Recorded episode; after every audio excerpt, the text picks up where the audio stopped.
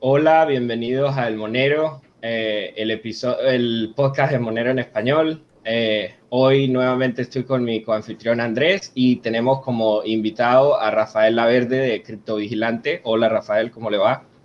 Muy bien, muy bien, gracias, muy bien. Hola, Andrés, ¿cómo le va? ¿Cómo están todos? todo muy bien, todo muy bien. Muchas gracias. Ah, y sin ah, más noticias, vamos a los sponsors antes de iniciar este episodio. Dale nomás. Este programa está patrocinado por Localmonero. Localmonero es la manera más rápida, fácil y privada de convertir tu moneda local directamente en Monero. Los intercambios son persona a persona, así que cualquier método, ya sea en línea o no, está disponible en Localmonero. La plataforma cuida las monedas del vendedor en cada operación y entonces puede mediar ante cualquier disputa. Así que no hay que preocuparse de que el vendedor salga corriendo después de recibir tu pago. Ve a localmonero.co y pruébalo. Y este programa también está patrocinado por Cake Wallet. Cake Wallet es una aplicación móvil para Bitcoin y Monero disponible en iOS y Android. Es gratis y de código abierto e incluye la posibilidad de cambiar 16 monedas distintas desde y hacia tanto Bitcoin como Monero, desde adentro mismo de tu monedero. Cake está disponible en español y puede mostrar tu balance en distintas monedas locales. Averigua más en cakewallet.com. Y ahí estamos todos de vuelta en la pantalla. ¿Cómo estás, Rafa? Muy bien, gracias a Dios, muy bien. Aquí contento con ustedes. Casi no se hace el podcast, ¿no? ¡Qué locura! ¿Cuántas veces reprogramamos este episodio? Pues eso pasa, mano. En este mundo de cripto es un mundo muy loco y es un mundo muy impredecible. Pero divertido. Sí, demasiado. ¿A, partir de cuándo es demasiado divertido? Eh, hasta cuando llega el momento en donde la persona ya no duerme, y yo conozco personas que, que son tan aficionadas al tema que trasnochan, trasnochan, trasnochan y le dan vuelta al, horario. Después se vuelven, se vuelven aves nocturnas y siguen trasnochando dentro de ese nuevo ciclo nocturno, donde, y, y, le dan la vuelta al reloj biológico. Vos estás hablando solamente Yo creo que eso es una obsesión. ¿Cómo? ¿Es, una, es, una, ¿Es una consecuencia del trading o simplemente de haber caído en el rabbit hole y estar todo el tiempo conectado a cosas? Grupos, Telegram. Pues mira, yo creo que eh, lo más precioso de, toda esta revolución es que le, le brinda al ser humano la oportunidad de volver a, pensar.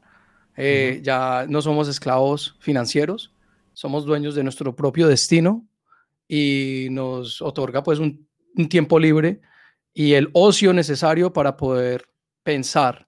Eso, eso es algo que la mayoría de las personas a nivel mundial, hasta los profesionales, no tienen ese, eh, no, tienen ese, esa libertad. Y, eh, y, aunque la tengan, si una persona llega a lograr esa libertad mental, eh, sigue con esa indoctrinación y ese patrón de pensamiento donde siguen acostumbrados a, pensar de que tienen que hacer algo, tienen que hacer algo, pero la libertad financiera que te da Bitcoin, que te da cripto, eh, es algo que, que después de que después de que la tengas, la verdad sí te va a dar mucha paz interior y te va a dar la capacidad de, de pensar. Y eso lo decían todos los filósofos, ¿no? Que eh, la filosofía sale, nace de ese ocio, de, esa, de, ese, de ese tiempo que uno se da para meditar, para contemplar. Y eso es algo que el ser humano necesita y es algo que el ser humano se merece. Desafortunadamente, esa esclavitud financiera a nivel mundial ha privado a que las personas tengan esa, esa, eso que es propio de nosotros. Nos lo han robado. Y aquí en esta revolución que es la revolución cripto, eh, eso es lo que le tenemos a la, eso es lo que más, ese es el regalo más grande que le tenemos a todo el mundo. O sea, que yo el otro día junto estaba comentando que, mm, que me parecía que, no sé cuánto, ¿no? Porque obviamente es, imposible de medir, pero como que una parte grande de la evolución de las cosas nuevas que aparecen en el mundo cripto tienen que ver un poco con esto de que hay, empieza a haber como generaciones que, o sea, generaciones de personas que fueron pudiendo crear riqueza en base a cripto y empiezan a poder liberarse del, trabajo que tienen que hacer todos los días para vivir. Y entonces empiezan a dedicarse a proyectos de más, más de pasión, que en el fondo son los más productivos porque son ideas que siempre tuvieron o que descubren o que, bueno, quiero probar y que solamente son posibles por esto, ¿no? Por esto de una moneda más dura y que, que, se mantiene en valor o que crece todavía. Y, entonces es como un círculo vicio, eh, virtuoso, virtuoso de innovación, como de que empiezan a ver cosas que si no nunca hubieran aparecido. Que es parecido a lo de la filosofía en ese mundo, digamos, como que si estás todo el tiempo preocupado por, por a ver cuál es el siguiente bicho que tenés que cazar para, para poder vivir dos días más, no te vas a poner a meditar sobre la trascendencia de, de tu vida y cosas así. Pero en cuanto logras ese confort, empezás como, bueno, ¿para qué hago todo esto? ¿Qué... Exacto. Y la economía a escala nos brinda eso, y eso es solamente posible si tenemos un, un medio de intercambio bueno, que en realidad esté, que tenga fundamentos monetarios eh, basados en, en algo, en, en, en, algo que es que, tiene todas las propiedades necesarias para que podamos invertir y pensar y obtener los mensajes eh, perfectos del mercado. Lo que sucede cuando tienes una moneda que es inflada, como son todas las monedas fiat a nivel mundial, lo que sucede es que a todo inversionista a nivel mundial eh, se, le, da desde el poder centralizado, que son estos bancos centrales, información falsa que los confunden y, los, y les hace pensar que hay gente invirtiendo dentro del mercado y le quita a las personas la motivación de ahorrar. Porque en realidad, ¿quién quiere, ¿quién quiere ahorrar una divisa que cada día se devalúa más? O sea, es una locura. En cambio, si, si tienes una divisa que, que te brinda que te brinda todas las, eh, todas las riquezas que obtienes de, de, una teoría monetaria bien sólida. Mm. Bien sólida, pues ya pues todo cambia, ya te motivas a ahorrar. Y el ahorro dentro de una divisa que, que sea bien sólida, lo que te da es, es la capacidad de que tengas más suerte dentro del mercado, porque ya tú puedes eh, tomar ventaja de lo que son, en inglés se le dirán, y ayúdeme a traducir, limited time offers, ofertas, ofertas que suceden en el de tiempo limitado, que pasan ya, alguien tiene que diversificar y, la persona que esté líquida tiene la oportunidad de, pues de, entrar en un gran negocio, una gran oportunidad. Eso, solamente, eso es lo que te eso, eso es algo que te brinda a ti una divisa perfecta y no te la, no te la, no te la, eso no te, te lo brinda ni el oro ni la plata, porque el oro y la plata, aunque son líquidos, en realidad siempre no tienen esa liquidez instantánea. No es una liquidez instantánea. En cambio, cuando tienes un oro digital, como lo es Monero, esa liquidez es instantánea. O sea que lo que tenemos con Monero, hermano, es, algo increíble. Y, es algo increíble y algo de que yo sé que vamos a hablar mucho acerca del tema, pero sí, eh, eh, te, vuelve más suertudo, por decirlo así.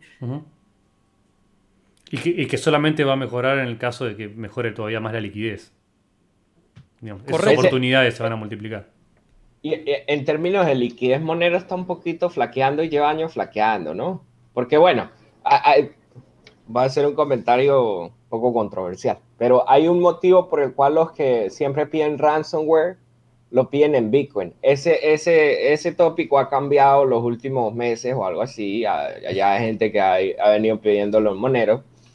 Pero incluso hay una captura de pantalla del, del hacker diciéndole, si no puede comprar eh, Monero directamente, primero compre Bitcoin y después con ese Bitcoin compre el Monero. Eh, entonces, hablando de liquidez, pues hay los proyectos sí. Eh, em, en términos de liquidez, estos proyectos un poco más nicho, más pequeños que, que Bitcoin, pues no tienen esa misma liquidez que tiene Bitcoin, porque Bitcoin está regado en todas partes del mundo y y Monero más bien lo, siguen dando de baja en, las casas de cambio, le siguen haciendo la contra, etcétera, etcétera, etcétera. Eso tiene dos caras de la moneda, por supuesto. Yo no estoy diciendo que es una shitcoin ni nada, pero al final del día no tiene la mayor, no tiene ni el primer efecto de red, ni tiene el, mayor grado de liquidez, pero que, que, lo sigan dando de baja y que le sigan haciendo guerra, demuestra que la red es robusta, que cumple las funciones que ofrece que dice que, que pregona que, va a ofrecer en el mercado. Entonces tiene como las dos caras de la moneda. Por supuesto, yo pienso que es genial, como decía Rafael, que es un proyecto muy ah, idóneo, que tiene una buena ideología, que tiene un buen uso de caso, pero en la práctica todavía falta, yo creo que le falta tiempo, le falta un poco más de liquidez, inyectarle liquidez en los mercados y un poco más de adopción, por supuesto. Todavía, todavía es muy temprano para todo esto, pero es entretenido estar tan temprano, claro. Eh, o sea, mejor dicho, Monero es una muy buena oportunidad en este momento. Eh, no tiene, no tiene la, la evaluación correcta que, que, le corresponde. Desafortunadamente a la gente le, la gente en este momento vive engañada pensando que el BTC es oro digital y en realidad no lo es, no cumple con, con lo que requiere ser y lo, lo que requiere tener una moneda para que sea oro digital. Eh, no es fungible, el Monero es fungible, es privada a nivel de protocolo. Y, y, y, no, Monero, Monero es increíble. Lo que sucede es que en este momento estamos muy temprano y estamos muy temprano al mercado y y somos inversionistas eh, que le estamos ganando la carrera a los demás y la persona que esté escuchando este podcast eh, debe saber de que eh, estamos apenas en las primeras etapas de algo que es, es sólido en, en cuanto a lo fundamento, en cuanto a, lo fundamental, que es lo que más importa. Me gusta porque teniéndote vos acá, Rafa, Rotten no me puede acusar de ser el más chill de Monero acá. y sabes que, sabes Me conseguí otro paréntesis, sí. Somos, o sea, eh, lo que es el cripto vigilante, somos una revista criptoanarquista, anarcocapitalista y eh, hacemos énfasis en lo que es el, mercado cripto, en nacemos de lo que es el dólar vigilante, que es nuestra, como nuestra compañía hermana. Y nosotros eh, tenemos un grupo de analistas que yo diría son los mejores del mercado y acabamos de, contratar a dos más que son unos monstruos que en el mundo de Monero y Bitcoin sus nombres son reconocidos a nivel mundial, unas personas increíbles, pero se, han, se han puesto un disfraz y han empezado con nosotros con nuevos nombres, eh, lo que me parece muy chistoso y muy bonito. Sí, muy bonito y muy, muy, muy especial a la misma vez, pero son personas que han contribuido demasiado dentro del mundo monero y el mundo Bitcoin eh, desde sus inicios. Eh, el reto de nosotros es, ser objetivos como analistas. Y desde que empezamos Jeff Berwick y mi persona, quisimos eh, no tener que eso, no, no volver al criptovigilante un lugar donde sea el eco de, nuestras opiniones, sino más bien a propósito, buscamos analistas que tuviesen eh, perspectivas contrarias a las de nosotros. Y aún teniendo y buscando entre los mejores analistas a, nivel mundial, las personas que, que, sean, o sea, libres pensadores y personas que tengan buenos argumentos y que siempre quieran ser objetivas, eh, algo en que todos nosotros eh, la conclusión a la que todos nosotros llevamos es que Monero es, es, es, lo mejor que hay en cripto. Yo tengo otras preferencias. Yo personalmente tengo otras monedas que me gustan muchísimo y yo diría que hay una en específico. Guarda, guarda. Yo diría que mm, no, eso yo les digo. Yo diría que yo diría que, que sí Monero como Monero sigue siendo mi favorita, si no es mi favorita, eh, empatada con la otra. Ajá. ¿Y la, otra Es, ¿Y la otra es? No, ni les digo. no, no les digo porque esta conversación se va para eso y, aquí estamos hablando de Monero. Está muy bien. Y, pero, pero mira, eh, yo soy Big Blocker y durante la guerra civil de Bitcoin, yo soy Big Blocker y siempre fui Big Blocker. Jeff Burke también fue Big Blocker. Eh, y nosotros pues que necesitábamos eh, tener analistas que no compartan esa opinión, entonces buscamos small blockers, gente que sean más parciales al punto de vista de BTC y pues los encontramos, pero son personas muy honestas, muy lógicas y por ser honestas y lógicas, la conclusión a las premisas de ellos, por cuál, las razones por la cual ellos abogaban por BTC en una época, son las, son las bases de los argumentos que los llevaron a ellos a Monero. Y nosotros desde un punto de vista, Jeff Berwick y mi persona, desde un punto de vista Big Blocker, llegamos también a Monero. Monero se volvió el lugar donde, si seas de Big Block o Small Block, BTC, Bitcoin Cash, BSV, todos llegamos a Monero. Es algo impresionante, mano, que tú vas a una conferencia Monero y encuentras rivales, de, que sea, rivales de, de, de otra, de otro mundo cripto. Llegan a Monero, todos llegan a Monero, es algo impresionante. Es divertido porque Monero viene a como a unir las dos. bueno, ni big ni small, hacemos como un dynamic. Dynamic, así, exacto. No nos peleemos por eso, muchachos. Sí. No, Monero, Monero es lo máximo, mano. Monero es increíble y, y mira, tú estabas hablando ahorita de que, de que las casas de cambio le, hacen, le, le pueden hacer la guerra a Monero. A mí eso no importa. Mira, yo como parte del cripto vigilante y hasta la gente dice, tú eres el cripto vigilante. No, somos un equipo. Como, aquí como cripto vigilante y representando el cripto vigilante, les voy a decir algo que, que de pronto suena como una paradoja. a mí nunca me han gustado las casas de cambio. Yo nunca he utilizado una casa de cambio. Esas tecnologías son P2P de persona a persona. Esas tecnologías no es P, casa de cambio to P, no, es, no, eso es P2P. B2B. Claro. Obvio, obvio que hay personas que, que, necesitan de esas casas de cambio porque son corredores de bolsa y obvio nosotros les damos a ellos eh, pues la información que nosotros desminuzamos para que ellos entiendan mejor el mercado. Pero, pero eh, y tenemos los mejores analistas, analistas técnicos, en mi opinión, del mundo. Lo que era, no sé si ustedes se acuerdan de Bull Bear Analytics.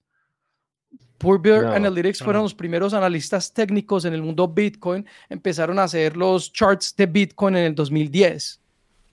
El ah, mejor de, mira, el mejor de ellos es el analista técnico de nosotros. Y ya desde que él se vino para nosotros, Bull Bear Analytics se acabó.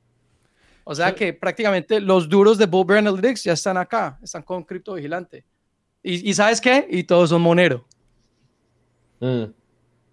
Todos, todos, mano, todos. Y privados como el amigo Rotten acá, que ni aparece en cámara. Pues es Mr. W. si ustedes conocen el equipo, es Mr. W. w ¿Cuántas letras tenés ya? Porque tenés Mr. X. Sí, Mr. W, Y, X y Z, ya son cuatro. es muy bueno. Sí, qué locura, qué locura. Pero no. mucho a, perros de la calle, sí, sí. El señor Rosa, el señor. Sí. Ahí vamos poco a poco. Bueno, yo estoy de acuerdo con vos en el sentido de que lo ideal sería que fuera todo P2P, o sea, persona a persona, el mundo cripto. No, no es, no es un ideal, amigo, es la realidad. es, una realidad. Ahí donde te vas a encontrar. se puede lograr. Ahí donde te vas a encontrar con una competencia de liquidez con respecto a los exchange, porque los exchange, las casas de cambio tienen así, para tirarte tether a la parva de lo que quieras. O sea. son, puros engaños, mano. Eso no existe. Eso no existe. la mayoría de la liquidez. ¿Cómo? Supongamos un escenario breve acá. Dime. Ah, supongamos que la Sony, la Apple, uh, Google, Facebook, lo que sea, uh, reciben un ransom y el hacker les pide 30 millones de moneros para pagarlos en dos días. Usted no, puede ir a local monero y decir quiero comprar 30 millones de moneros eh, porque no puede, no va a haber la, no va a haber la liquidez. Entonces, es difícil. Aparte, si querés 30 millones, creo que tiene que ser Wownero, porque Monero 30 millones me parece que no hay. Mano, ya es la segunda vez que hablas de ransomware y a mí, yo eso a mí nunca se me pasa por la cabeza. Cuando yo, yo pienso en Monero, yo pienso en, en, sus fundamentos monetarios, en que es como el oro, es como el, es como el billete, ¿no? Que es fungible. Yo no pienso en estas cosas. Mira, yo, yo veo a todo el mundo como un, como un cliente potencial. Y sí, mano, o sea, la persona que esté pensando en eso, la verdad que o sea, obvio que existe, mano. Y todo, todo, todo es de, doble filo, mano, como estas flechas. Estas flechas pueden llevar a hacer algo. Estaba esperando a ver cuándo aparecía la flecha. Claro. Estas flechas, estas flechas pueden tener un uso positivo, un uso negativo. El internet puede tener un uso positivo o negativo, pero eso ya cada, cada ser humano tiene, digamos, su, su ética y, y, y, su libre albedrío a, a ver cómo utilizan toda herramienta. Entonces, para ir a decir de que, no, o sea, sí, mano, sí, obvio que hay gente mala que puede usar el, monero, para estas cosas, pero yo no me enfoco en eso. Sí, no, es como la gente que, que va en contra de las armas, ¿no? Eh, eh, la arma puede usarse para bien o para mal. Quien, la, quien decide cómo usarla es la persona que la tiene. Eso es sencillo. Correcto. Correcto. Rafa, ¿querés contarnos un poco como de la historia de dónde viene o qué fue primero, el que dólar vigilante, el cripto vigilante, cómo, cómo, cómo aparece? Pues el dólar vigilante aparece hace, eso apareció como en el 2000, no, si ni me acuerdo, mano. El dólar vigilante es una revista eh, de economía austriaca, una revista financiera que te brinda análisis técnicos, análisis fundamentales de, todo el mercado. Eh, hace énfasis en, el, en oro, plata y en los metales preciosos. Jeff Berwick y Ed Bugos fundan el, Dólar Vigilante y se vuelve como la, la revista financiera más, eh, ¿cómo se dirá? Contrarian en español, contrarian. Eh. Contra, contraria. contraria, sí, contraria, contraria al establecimiento. Y Jeff Berwick y yo nos volvemos amigos en el, como el 2012, 2013 y empezamos a hablar acerca de, de, un Bitcoin vigilante. Es una idea que él me, que él me comparte y, y, yo la pienso, pero en esa época yo pues yo estaba muy enfocado en Bitcoin y yo estaba, yo estaba, yo formaba parte del grupo de BitAngels y nosotros le ayudamos a, a buscar fondos Ángel y fondos de capital a riesgo a todas las primeras empresas, a todas las primeras startups en el mundo Bitcoin, en el mundo cripto. Y pues yo estaba muy ocupado con eso. De allí me da la gana de empezar un fondo de inversión a capital a riesgo en Wall Street. Enfoqué a bit, en Bitcoin. No me fue muy bien porque me di cuenta de que si tú no estás trabajando con alguien que tiene los ideales tuyos, es muy difícil. Entonces, desde que, eh, desde que no me sale ese emprendimiento porque estaba con gente en Wall Street, gente que solamente ve el dinero y gente que no tiene una, una ideología, no son agoristas. Eh, pues empecé a, sí, a, buscar. Me dije a mí mismo, solamente voy a trabajar con gente libertaria, gente anarcocapitalista. Y volví a hablar con, con Jeff. Y, sí, empezamos el cripto vigilante hace ya como tres años y nos va muy bien, estamos muy contentos con el equipo, eh, amamos lo que hacemos. Eh, Estuviste muy previsor en ponerle el cripto vigilante y no el Bitcoin vigilante, como habías dicho al principio. Claro, porque ya todo había cambiado. Después de 2014 y sale, cuando sale Monero, ah, eh, las cosas cambian. Porque nos damos cuenta de algo que ya sabíamos desde un principio, especialmente nosotros, big blockers. Eh, sabíamos que Bitcoin nunca iba a ser eh, la moneda cash. fungible, cash, que en realidad iba a ser una cryptocurrency, haciendo énfasis en lo que es currency. Nunca iba a poder obtener esas, esas cualidades. Eh, eso siempre lo sabíamos. Y aún así me sigue, me sigue fascinando el Bitcoin en su, en su Diseño original. A mí me fascina el Bitcoin en su diseño original a escala. Ese es el Bitcoin del que yo me enamoré, el Bitcoin que yo entendí de una cierta forma cuando lo conocí y el Bitcoin que hoy en día sigo queriendo y, promoviendo. Ese es el Bitcoin que es, que, es lo que es en su forma original, en su diseño original.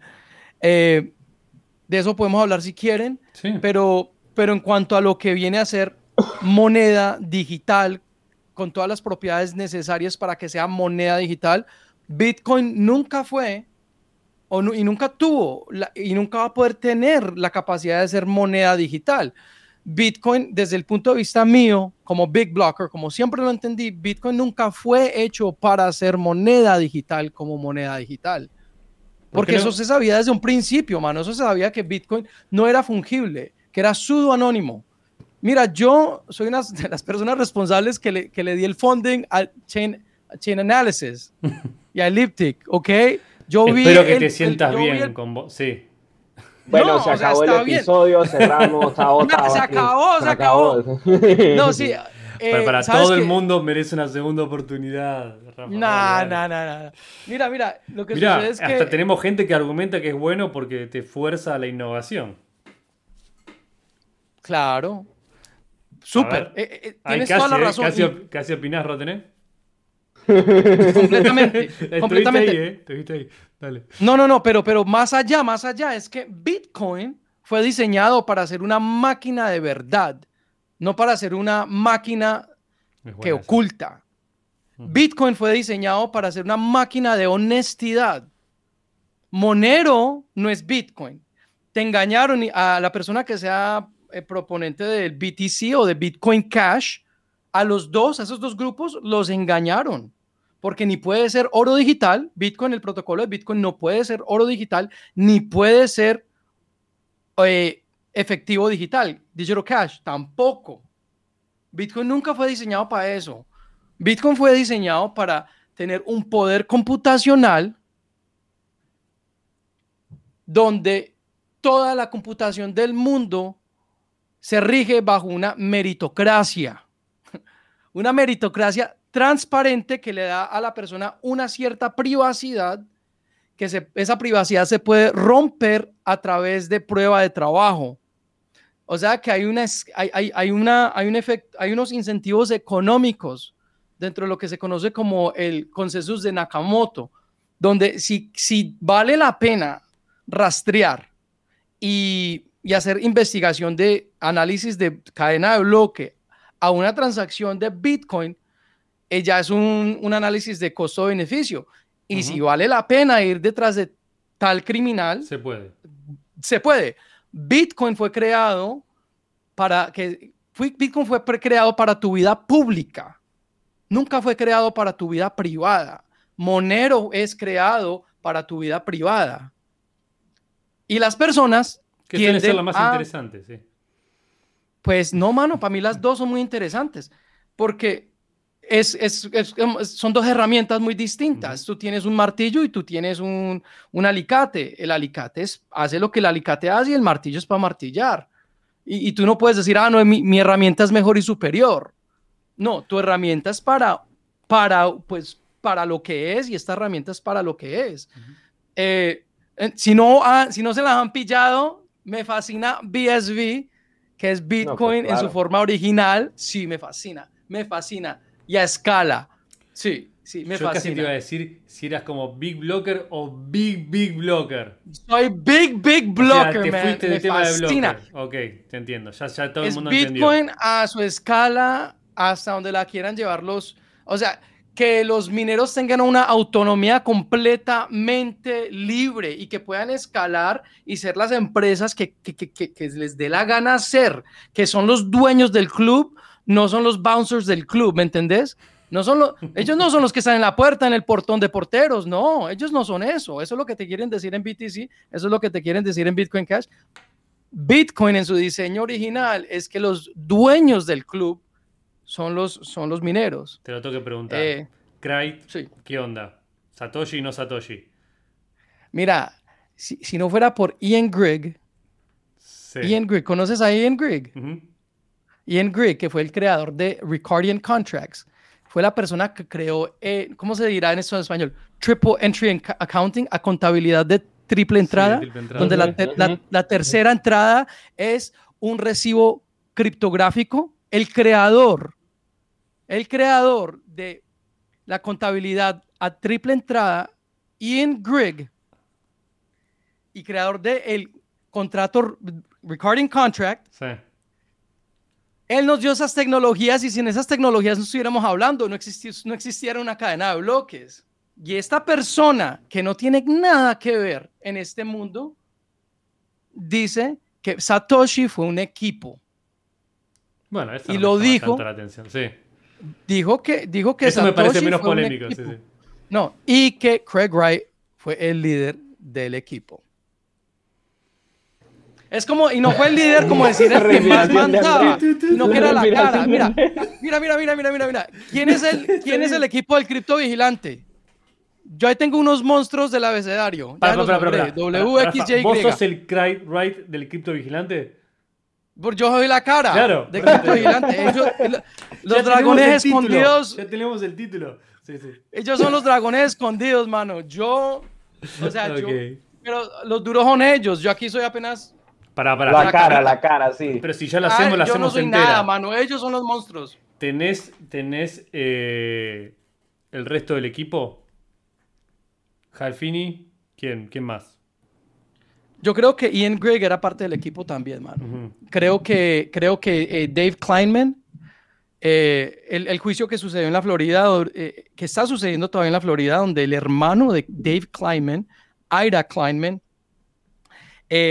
le lleva a la corte a Craig Wright exigiendo parte de lo que es lo que él, piensa que le corresponde a la familia de él después de que eh, su, hermano fallece, que era el socio de Craig Wright. Todo ese juicio se basa en que Craig Wright era Satoshi.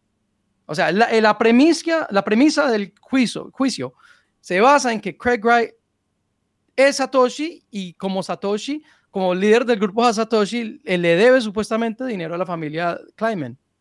Entonces, eh, sí, eh, mira, a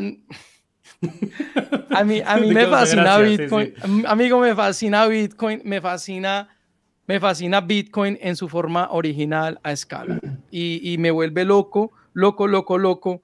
Eh, la, algo que les voy a decir acá que no es controversial y es algo muy hermoso, algo que solamente lo ofrece Bitcoin en su forma original a escala. Y es que es el terror verdadero de la élite a nivel mundial. Porque con Bitcoin en su forma original, en su diseño original, a escala, cualquier persona escuchando esto puede competir con lo que se le llama Big Tech mañana. ¿Cómo así? En ese momento tú puedes, tú puedes empezar una empresa en Bitcoin en su forma original, a escala, en BSB, usando los mineros como el back-end de tu empresa. Porque ya los mineros no solamente son mineros que, como BTC que, que, apenas hacen 7 transacciones por segundo. No, en BSB se están haciendo más de 50 mil transacciones por segundo y es la cadena de bloques más usada a nivel mundial. Y eso nadie lo habla. Nadie lo dice. Nadie lo dice. Y es por algo, porque les da miedo. Porque, porque el enemigo número uno Mira, el enemigo número uno de nosotros en cripto nunca fue los bancos y nunca fue ni el Estado, nunca fue, eh, nunca fue los bancos, nunca fue el Estado, nunca fue Wall Street. El enemigo de nosotros número uno, y esto lo supo el equipo de Satoshi, siempre fue aquellos que controlan la innovación, Silicon Valley, porque ya todo el mundo bien sabe que el futuro de una entidad financiera no es un banco, es, un, es, es una compañía tecnológica. Ellos son los que controlan el futuro. Es una fintech y, que, y, lo que te da a ti Bitcoin en su diseño original es algo que yo siempre lo he sabido, mano. Eso es algo que a mí, como BitAngel, yo sabía esto. Desde que yo entré a Bitcoin, yo sabía esto. Bitcoin en su, en, su, forma original te da la capacidad de que tú hagas lo que te dé la gana hacer, todo lo que se trataron de hacer en Ethereum, que es, que es un gran fracaso, Ethereum, EOS, eh, eh, contratos no le, eh, no le va tan mal como fracaso a Ethereum. Mano, la gente puede ser engañada. en, cuestión de plata, en cuestión de plata puede ser que no le vaya mal, pero a, cuestión de escalabilidad y de privacidad son una basura. Mientras más tengas éxito en Ethereum, crecen más la, probabilidad de que seas un gran fracaso y que destruyas a Ethereum. Esa es la, esa es la realidad de Ethereum. No, escala. Y en cambio, y, todo es más, y todo es más caro. En cambio, si tú utilizas Bitcoin en su forma original a escala, BSB, mientras existan más, mientras más hayan transacciones dentro de la cadena de bloques de BTC, de, perdón, de BSB, más baratas son las transacciones. Es una ah, economía a ah. escala como debe ser. hace, poco vi un, hace poco vi un huevón, pues es que no tiene otra palabra, que, quería mover 2 dólares en Ethereum y el güey, el, el fee de, los mineros era de 130 dólares. ¿Y quién te mandó a usar Ethereum? Qué locura, qué locura. No, es que eso, Eso lo que es es un, un Rube, Goldberg machine. Eso es una, una monstruosidad de arte moderna, es lo único que es. Y así yo veo, la, con los mismos ojos yo veo a BTC. Ahora, una pregunta, Rafa. Vos me decís todo el tiempo el Bitcoin en su forma original a escala. Correcto. ¿Por qué no explicás cuál sería su forma original? Porque de ahí. ¿El protocolo fijo? De su forma original a BCB hay cambios. No, no lo hay. No, hay, cambios porque para él BCB es el BTC y el BTC el otro se, lo agarraron los Blockstream y todo eso. BCR, no, eso, lo, sé. eso no es la forma original. Segway, le quita eh, la, eh, la, cadena de, firmas digitales a Bitcoin, que es la sección número 2 del white paper de Satoshi.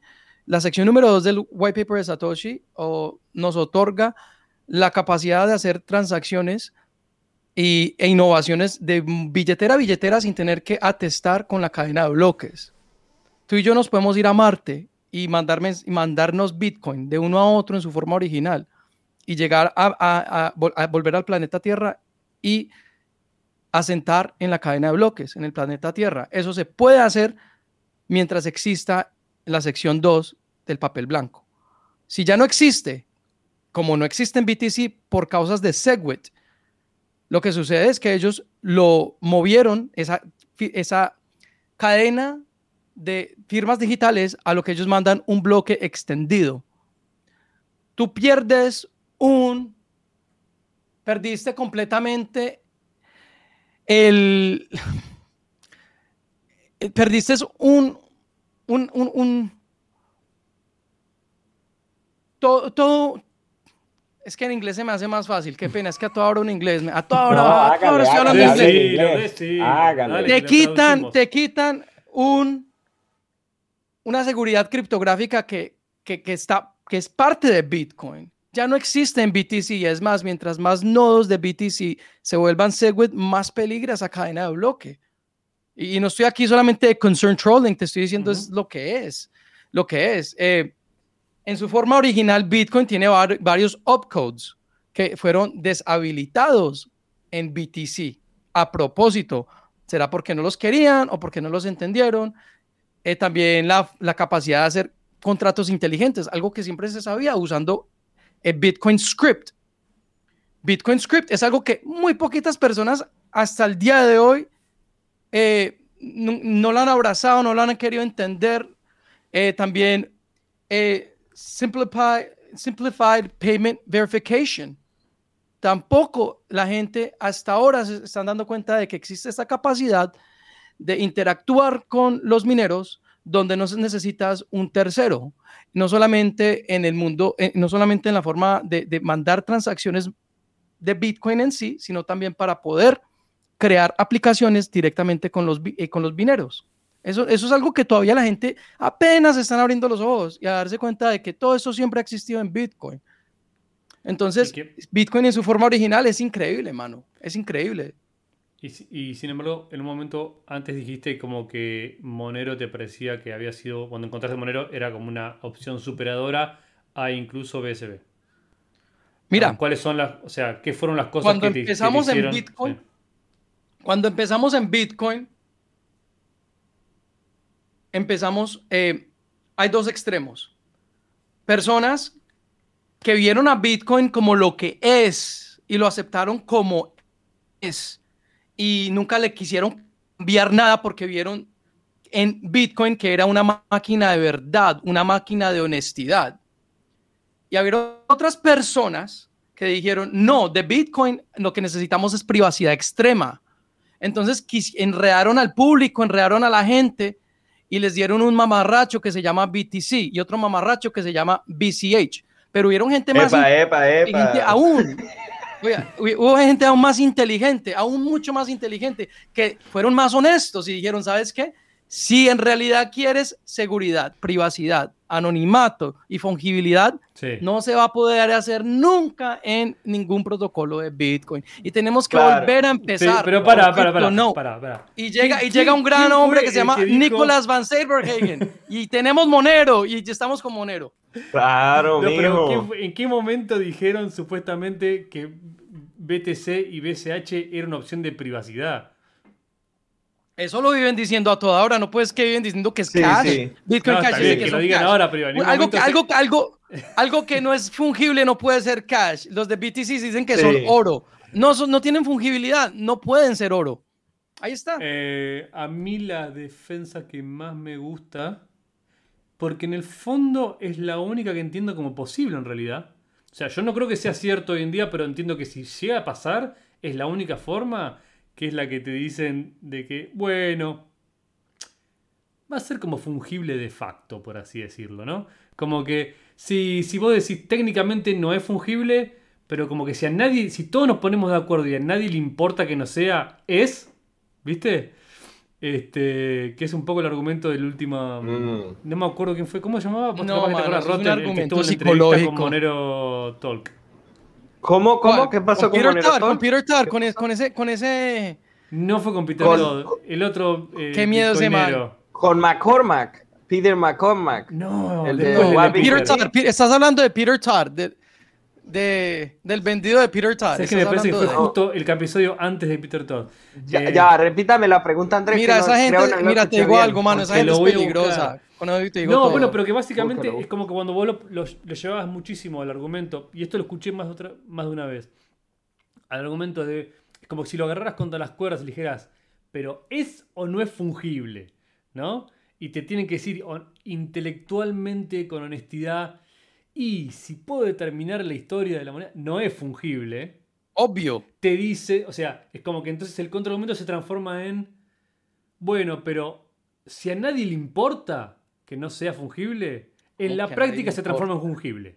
Digamos, ¿no? Qué, qué, locura, ¿quién dijo eso? qué locura, mano. Diga, Rafael, qué bobo y hueputa ese. No, no, no, no. Pero aparte, y aparte, cuando incluso lo presionabas como en el sentido de decir, bueno, pero requeriría una especie de coordinación psicológica descomunal que de golpe todo el mundo no le importara eso. Y el argumento terminaba siendo, ahora voy a buscar el nombre del tipo, como de que si Bitcoin triunfa, no te queda un estado en pie para poder eh, digamos, cuestionar la fungibilidad, por así decirlo. O sea, si, si, si Bitcoin triunfa, el, Estado cae, todos los estados caen, entonces nadie te puede perseguir por la falta de fungibilidad del Bitcoin. Entonces, por defecto. No, ¿cómo que no? ¿Cómo que no? Yo mismo te puedo. ¿Cómo que no? Yo mismo te puedo perseguir. Es más, yo mismo he hecho el análisis eh, de, cadena de bloques y les he mostrado a las personas dentro de mi grupo, dentro de mi comunidad, ve, alguien movió tal y tal plata y yo no me demoro nada, mano, y eso que yo no No, por eso es que no me gusta ese argumento. y de una, de una yo te muestro dónde viene, qué, de qué billetera viene y de dónde origina toda eso. O sea, te puedo hacer todo el tracking hasta donde se minó, desde, hasta el punto donde se minó esa moneda. O sea, es que locura que esa gente diga esas cosas. Mira, yo, yo, a la gente de BTC les tengo mucho cuidado, mano. Y me molesta muchísimo de que se estén metiendo con, con Monero. Y les tengo, y yo les digo algo y yo le digo algo a mi comunidad, yo soy Big Blocker y yo, pues, tú sabes que nos fuimos a la guerra con BTC y hasta el día de hoy sigue siendo una guerra con ellos desde el punto de vista Bitcoin. Yo a ellos les tengo mucho cuidado. Son personas que se quieren meter a, y ya los he pillado, se quieren meter a Monero para dañar a Monero. y, se va, y, ya les están metiendo, ya están metiendo ideas. Hay Peter Todd en esa entrevista que dijo con, con, con Doug, dijo, dijo es que que lo, que lo que a mí no me gusta de Monero es que no hay, no hay full nodes que no sean mineros. ¿Cómo así? Monero es todo lo que BTC siempre quiso ser.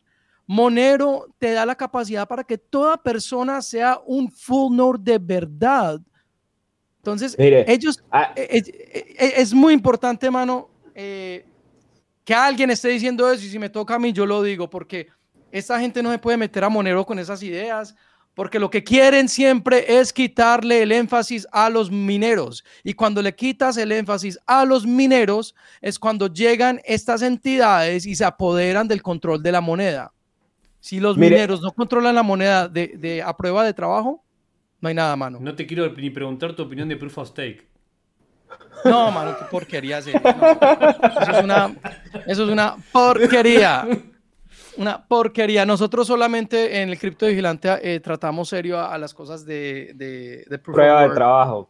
sí. Si, no se queman dos bosques por minuto, no, no, cuenta. No, papá, e, e, ese, ese, argumento es un argumento pilas. Ese, ese argumento no es un argumento. No, no, eh, él, él, está mamando gallo, él está bromeando. No, okay, okay, no, pero como para traer a la palestra el comentario de que, de que Monero es lo que Bitcoin quiso ser, yo, yo estoy de acuerdo. Lo que BTC quiso ser.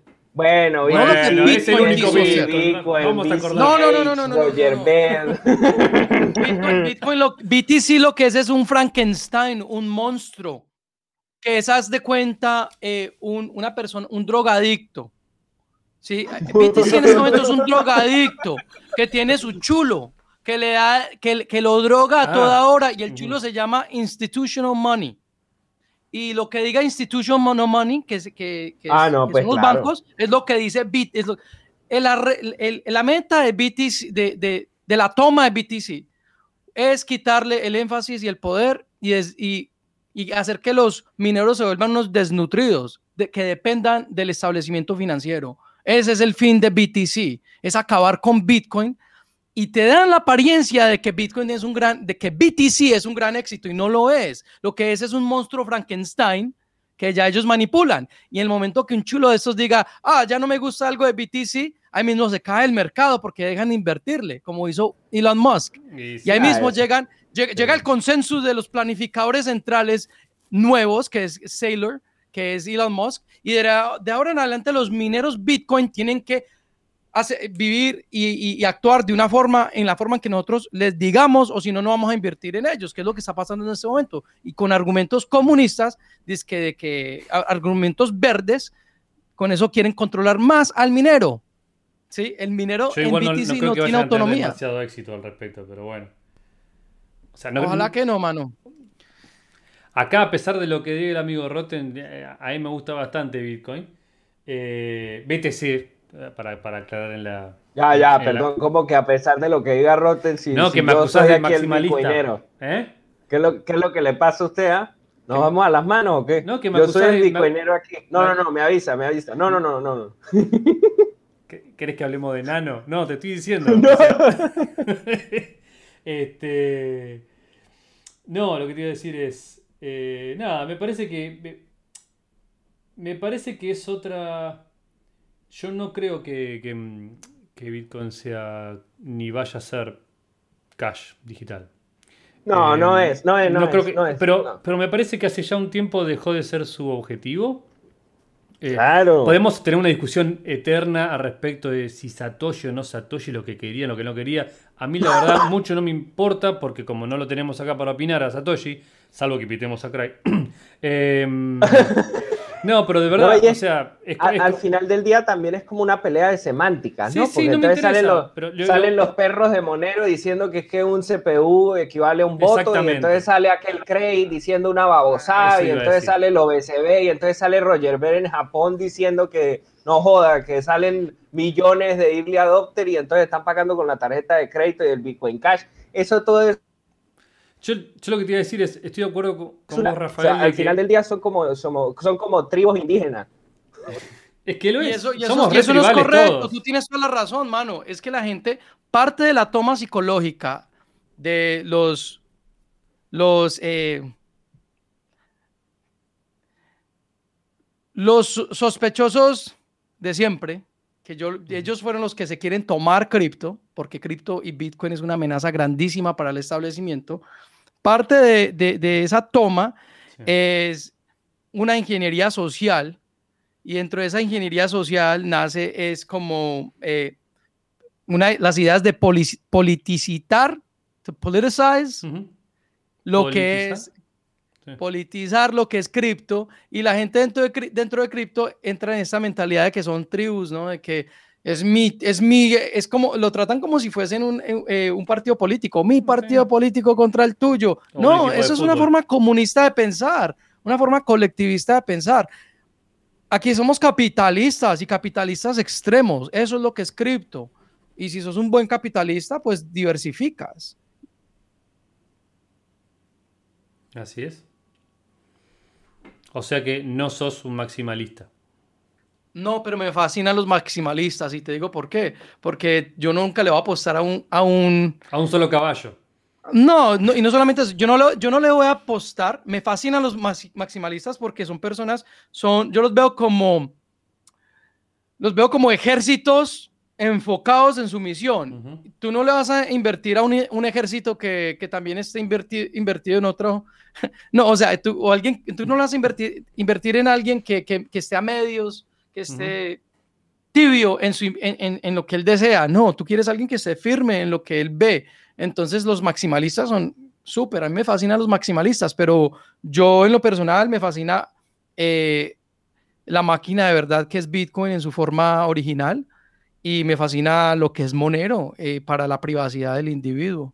Lo que, lo que iba a tratar yo de decir a más temprano es que como para traer a colación un comentario de Howard Chu que, que vi que lo tuvo ahí en el Vigilante usted recientemente a lástima que esa gente no habla español, pero bueno. Este, Howard Chu, yo me acuerdo que comentó en Reddit hace unos años. Yo soy un lurquero profesional, entonces casi veo todo lo que la gente hace o no hace. Uh, Howard Chu comentó en uno de los threads uh, que, que, Monero es como el. Lo voy, a, lo voy a poner en palabras criollas. Obviamente, esto no fue como lo puso él, pero es, es mi interpretación, pues. Eh, es como el malandro, el niño delincuente de la casa que agarró todos los trucos del papá, los implementó y después se, formó independiente e hizo su propia vaina. Entonces Monero lo que eso es lo que Monero es para Bitcoin, porque al final del día Monero implementó confidential transactions que Bitcoin no tiene, las transacciones confidenciales. E implementó bulletproofs que inicialmente también eran para Bitcoin, tanto como confidential transactions como bulletproofs, primero fueron generadas para ser implementadas en Bitcoin, pero nunca fueron implementadas. Ya tenemos dos. Y la tercera, que, fue, que es un poco más reciente, es el diente de león, el Dandelion Plus Plus, que ese también inicialmente fue trabajado para Bitcoin y se implementó en Monero. Entonces, como el, el niño delincuente de la casa que agarró y dijo, ok, ya me enseñaste mis cosas, agarré mis trucos, agarré mis herramientas, me fui de la casa, implementé mis mejoras, hice mi vaina mucho mejor y me independicé jódete.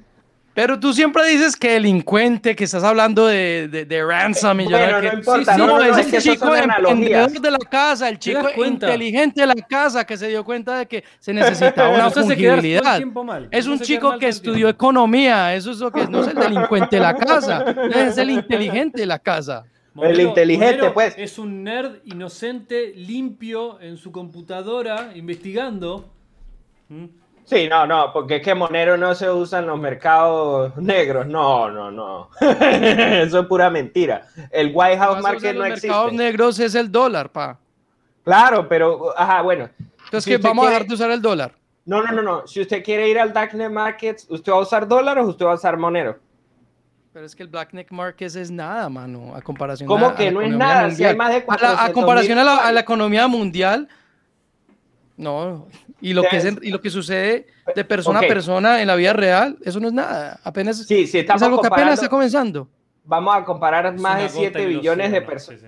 Vamos a comparar más de 7 billones de personas de población mundial con un poquito más de 400 mil usuarios en White House Market. Ok, punto, punto otorgado. Pero igual, la moneda que, se está usando hoy en día mayoritariamente es Monero en esos mercados, lo que prueba que es fungible y que es privada por defecto y, cumple sus funciones.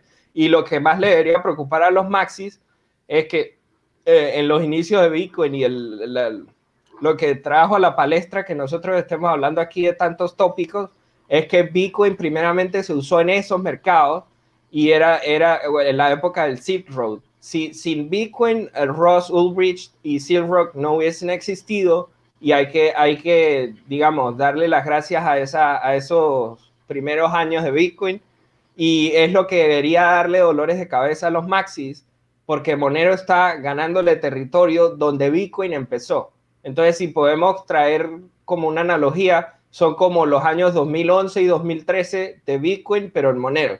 Entonces tenemos largo camino que recorrer para la adopción de, Monero y el uso de Monero.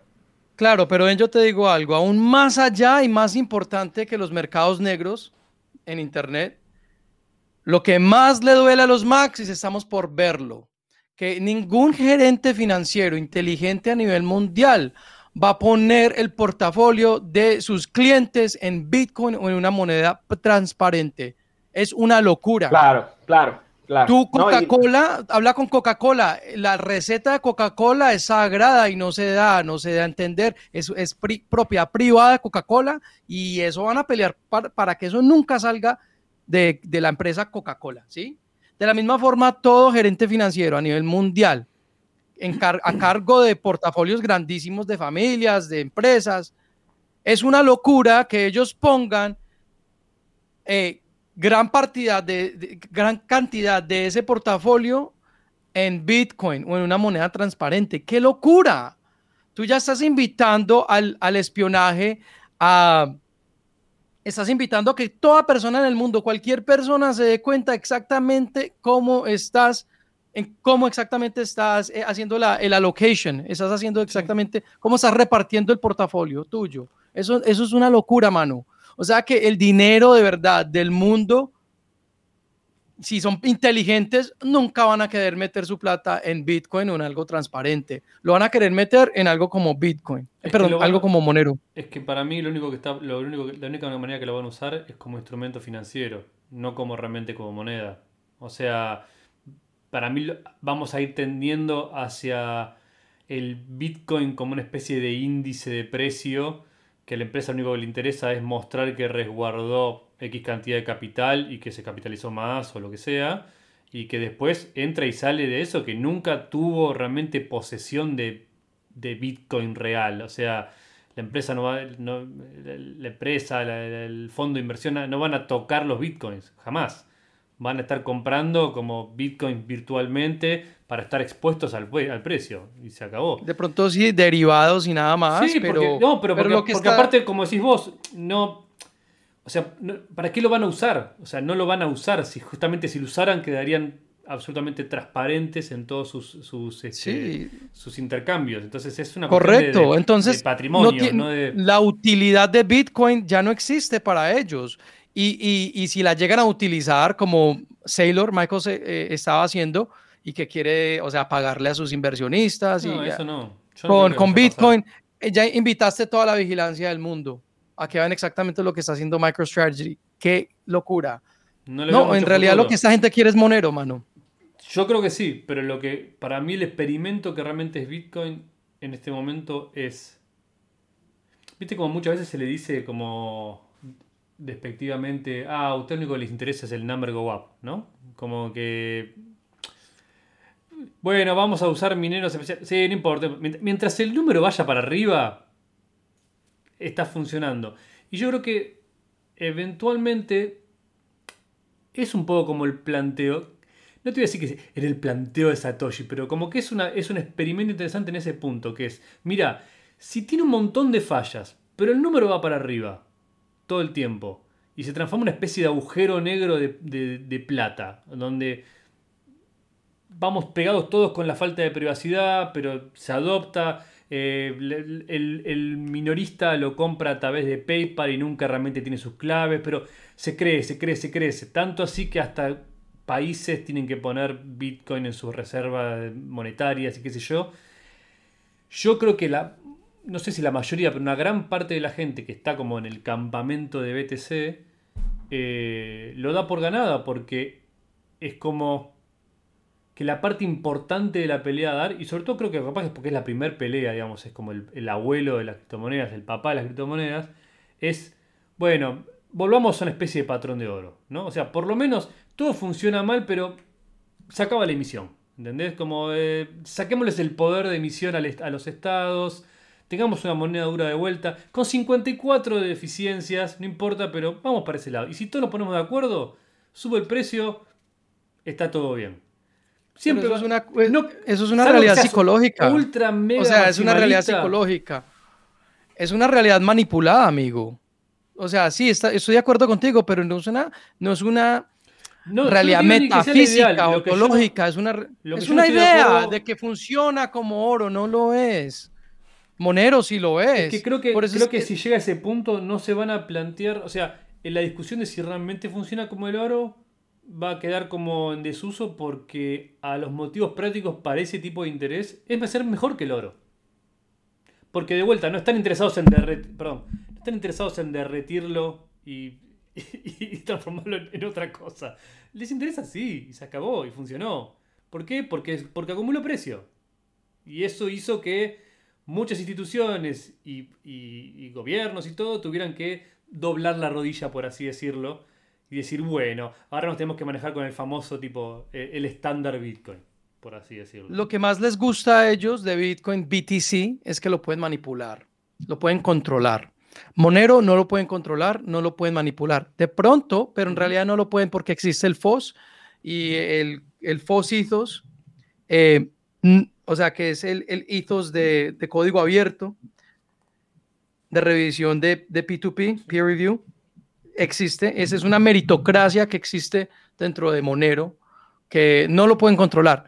Tampoco pueden controlar a Bitcoin en su diseño original, BSB. No lo pueden controlar porque ya tendrían que controlar a los mineros, pero BTC sí lo pueden controlar y ya lo están controlando. Entonces, eh, esa es la razón por la cual apuestan a BTC, porque lo pueden controlar. Sí, igual estoy, no estoy de acuerdo con vos en que esa es la razón por la cual BSB no funciona, pero sí en el sentido de que no, BSB sí funciona. No, no, sí. En realidad, BSB puede funcionar perfectamente, pero si la gente no lo usa. igual. Sí, más de 50 mil transacciones por segundo, amigo. la cadena de bloques más utilizada a nivel mundial en este momento. Sí se está utilizando. Ya, ya, e, eso era lo que iba a decir, que como es la cadena que, que es más usada en el mundo. Bueno. eh, eh, ¿Qué opinamos aquí de Guaunero? Vamos a ver aquí un poquito el tópico. Guaunero no me impresiona mucho, porque es Monero, una copia de Monero. Me impresiona mucho Pirate Chain. Ah, uh, de Pirate Chain. ¡Uh! ¿Cómo fue? De Guatemala Guatemala. ¿Cómo que pasó? No. Mira. Pruebas de azuero conocimiento por defecto. Vamos a hacer esto. Esto que siempre quisimos que Zcash fuera. Oh, lo único, mira, lo único que le está ganando Monero es que hay, hay, más, hay más eh, peer-reviewed audits en Monero que en Pirate Chain. Es, en realidad, eso le está ganando, Monero le está ganando a, Pirate Chain en ese, en, ese, en, ese, en ese aspecto. Pero Pirate Chain puede llegar a ser una, un gran rival para Monero. Yo creo que puede ser un gran rival para Zcash. No, es que Zcash ya perdió, mano. Zcash está vendido y Zcash es, es, es opcional. Su privacidad es opcional. eso, ¿vos dirías que la única falla de Zcash es ser opcional? Correcto. la más grande sí, la más grande ah, sí. No, no, la más grande sí.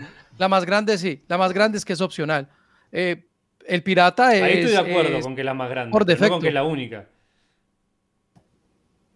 Tienen una empresa, eh, tienen una empresa, una fundación hay varias, vamos a empezar aquí. Falla, mano? Ya, ya, ya, ya le tiro, ya va, deme un segundo, pero déjeme tomar agua, uy.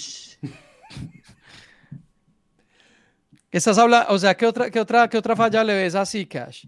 Tiene una fundación, tiene una compañía, tiene una vaina ahí que, que oh, claro, pero el pirata, el pirata, es, ¿No el pirata no tiene nada que ver con eso. Ah, no, claro, pero estamos hablando de aquí de Zcash. Estamos partiendo a Zcash y ya después vamos con su pirata. Déjelo tranquilo un segundo. No, pero eh, tiene, tiene la compañía tiene la compañía ahí, tiene el Trusted Setup, la privacidad opcional.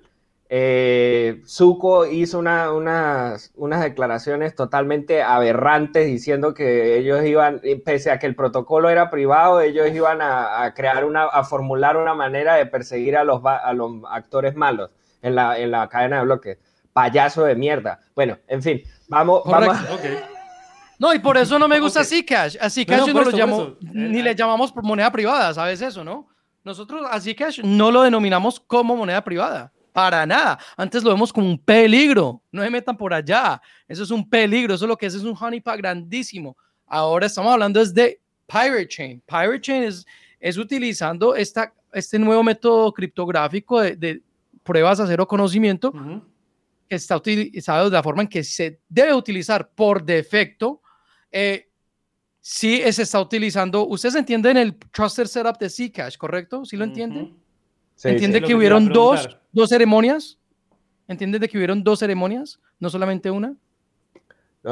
Bueno, explíquenos, explíquenos que nosotros somos un poco ignorantes. A ver, edúquenos. No, pero sí, okay. no, no, no, no, no, no, quiero sonar sarcástico ni faltar respeto, simplemente quiero saber su opinión. Digan. No, pues eh, hubieron dos ceremonias. La primera era de seis eh, participantes. La segunda, que es la, eh, la Tau Powers of Tau, que salió durante y que fue incorporada en Zcash durante Sapling, es de 87 participantes y es algo que fue abierto al público para que participaran. Lo único que se necesita es que una persona de estas 87 sean eh, honestas para que los parámetros de cero conocimiento sean eh, confiables. Obvio, obvio, obvio que, que, si usted escuchando esto no te sentís cómodo con, con, confiar a una de 87 entidades, obvio, tú no, o sea, nadie te está obligando a que utilices eh, Pirate Chain o que utilices, sí, que, que utilices Pirate Chain, pero, pero me siento más confiado. Ahora, en un futuro va a haber otra, otro parámetro nuevo para esta tecnología que se llama Halo Arc y no va a necesitar eh, lo que es el Truster Setup. Y está por salir. Sí, ah, voy, a, voy a lanzar dos, dos preguntas, pues. el otro día, yo puedo conseguir los enlaces, no se preocupe. Vi algo que me llamó la atención y es que ah, eh, si regresamos el tiempo a 2018, cuando se lanzó el Pirate Chain, eh, el anuncio en el, en el Bitcoin Talk Forum pasó que si le, que le digo yo, mañana, es decir, mañana pues, eh, sábado, y el bloque Génesis aconteció hoy. Entonces, la, la, cadena se lanzó sin haber sido anunciada al público un día antes.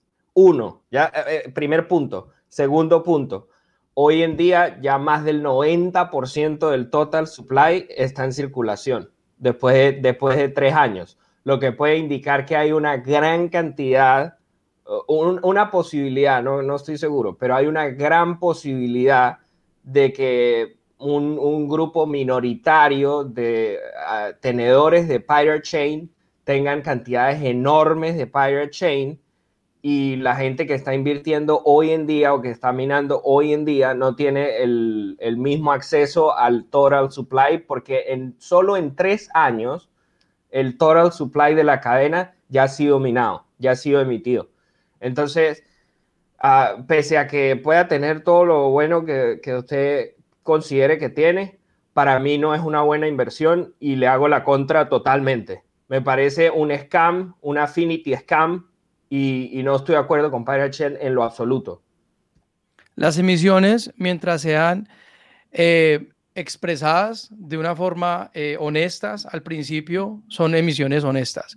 O sea, eh, lo que tú leíste, eso nosotros lo aclaramos y no me acuerdo muy bien de los detalles, pero si tú eres una persona que no le gusta esa emisión y la rapidez en la cual la moneda se emitió, pues estás en, en completamente en tu derecho de, hacerle el contra al pirata y a cualquier otra moneda.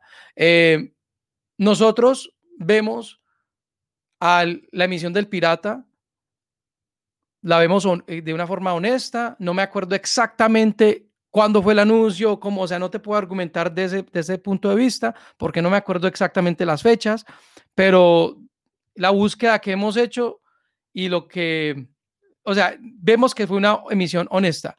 El que el 90% estén ya en el mercado, eh, la razón por la cual esto sucedió de esta forma es para que se acelerara eh, el, ecosistema del pirata, lo cual se dio resultado y se está viendo. Eh, para que no hubiesen protestas acerca de que esta cantidad la obtienen algunas personas, eh, la gente dentro del ecosistema del pirata, eh, no me acuerdo muy bien de las fechas, pero hicieron, eh, hicieron,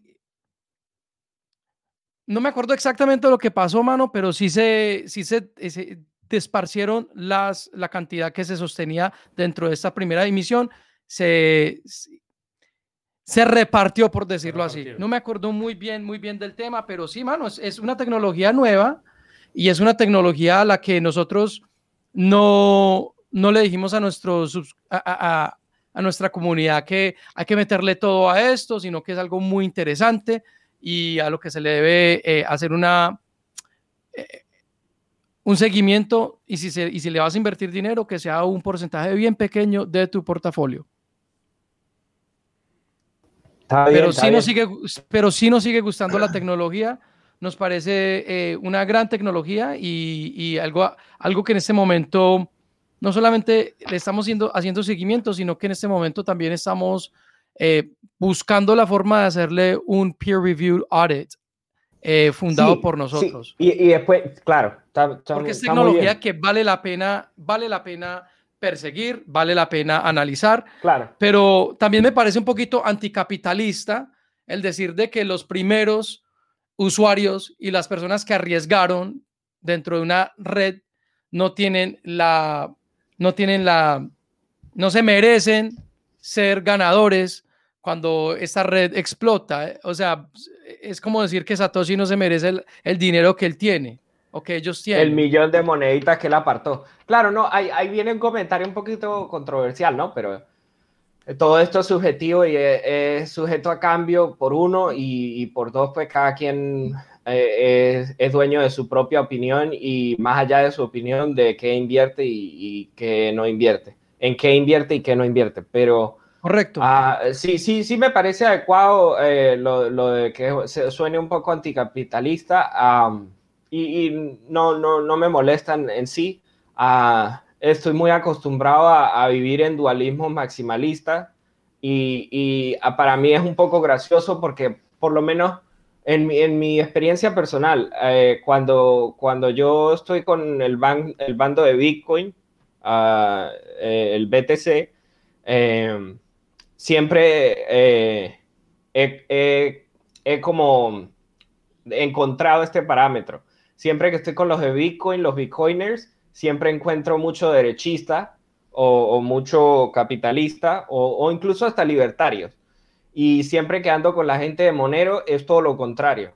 Siempre encuentro son gente de izquierda, uh, sí, gente de izquierda mayoritariamente, y uno que otro libertario y, y, uno que otro anarquista, pero, pero para mí siempre la tendencia ha sido, si, si estoy hangueando, si estoy jodiendo con los bitcoiners, eso es derecha, pero para republicana, capitalista, austriaca, deflacionaria. Y si me voy a Monero, pues me vuelvo un tirapiedra eh, izquierdista, reaccionario. ¿A ti te parece? O sea, es obvio, obvio que sí son, sí hay, sí hay corrientes izquierdistas dentro de Monero, pero dentro de los círculos en que yo me desenvuelvo, pues yo me desenvuelvo entre pura gente anarcocapitalista. Y, todos son de Monero y todos son de Monero, todos ah, son de Monero, todos son de Monero. Al, final digamos que todo es absolutamente relativo, ¿no? Porque, por ejemplo, yo como argentino, eh, eh, para, para un argentino, tipo, todos los todos los, eh, los estadounidenses son básicamente de derecha y libre mercado. y vos, decís, pero pará, no es tan así. Digamos, así que digamos, decir que Monero está lleno de gente de izquierda es como que yo lo llevo a contar o digo las cosas que, se comentan en, Monero y es para la, por ejemplo, para la visión acá, o sudamericana me animaría a decir, eh, son como todos libertarios de derecha supercapitalistas.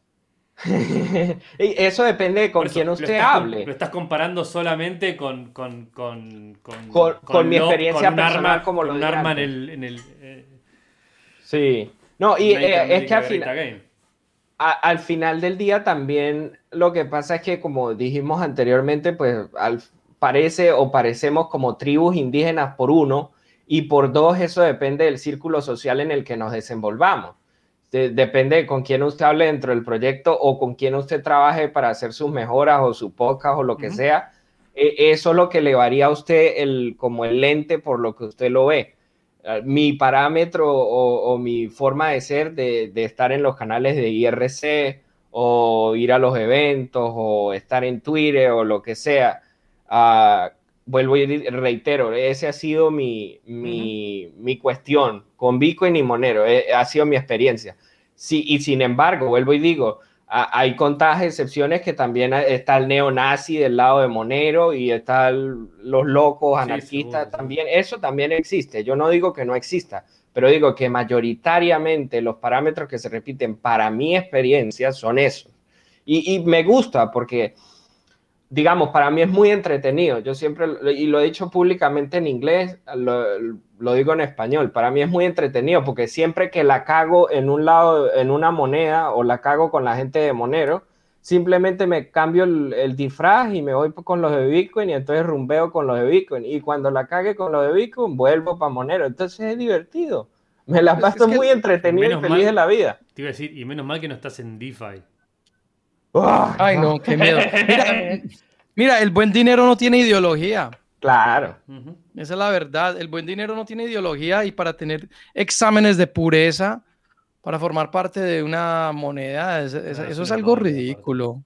Sí, sí, sí. Yo estoy de acuerdo con Rotten de que a mí quizás es porque estoy más metido en el día a día en la comunidad Monero que Bitcoin, a pesar de que la mayor parte de gente que conocía viene más del lado de Bitcoin primero sí me parece como que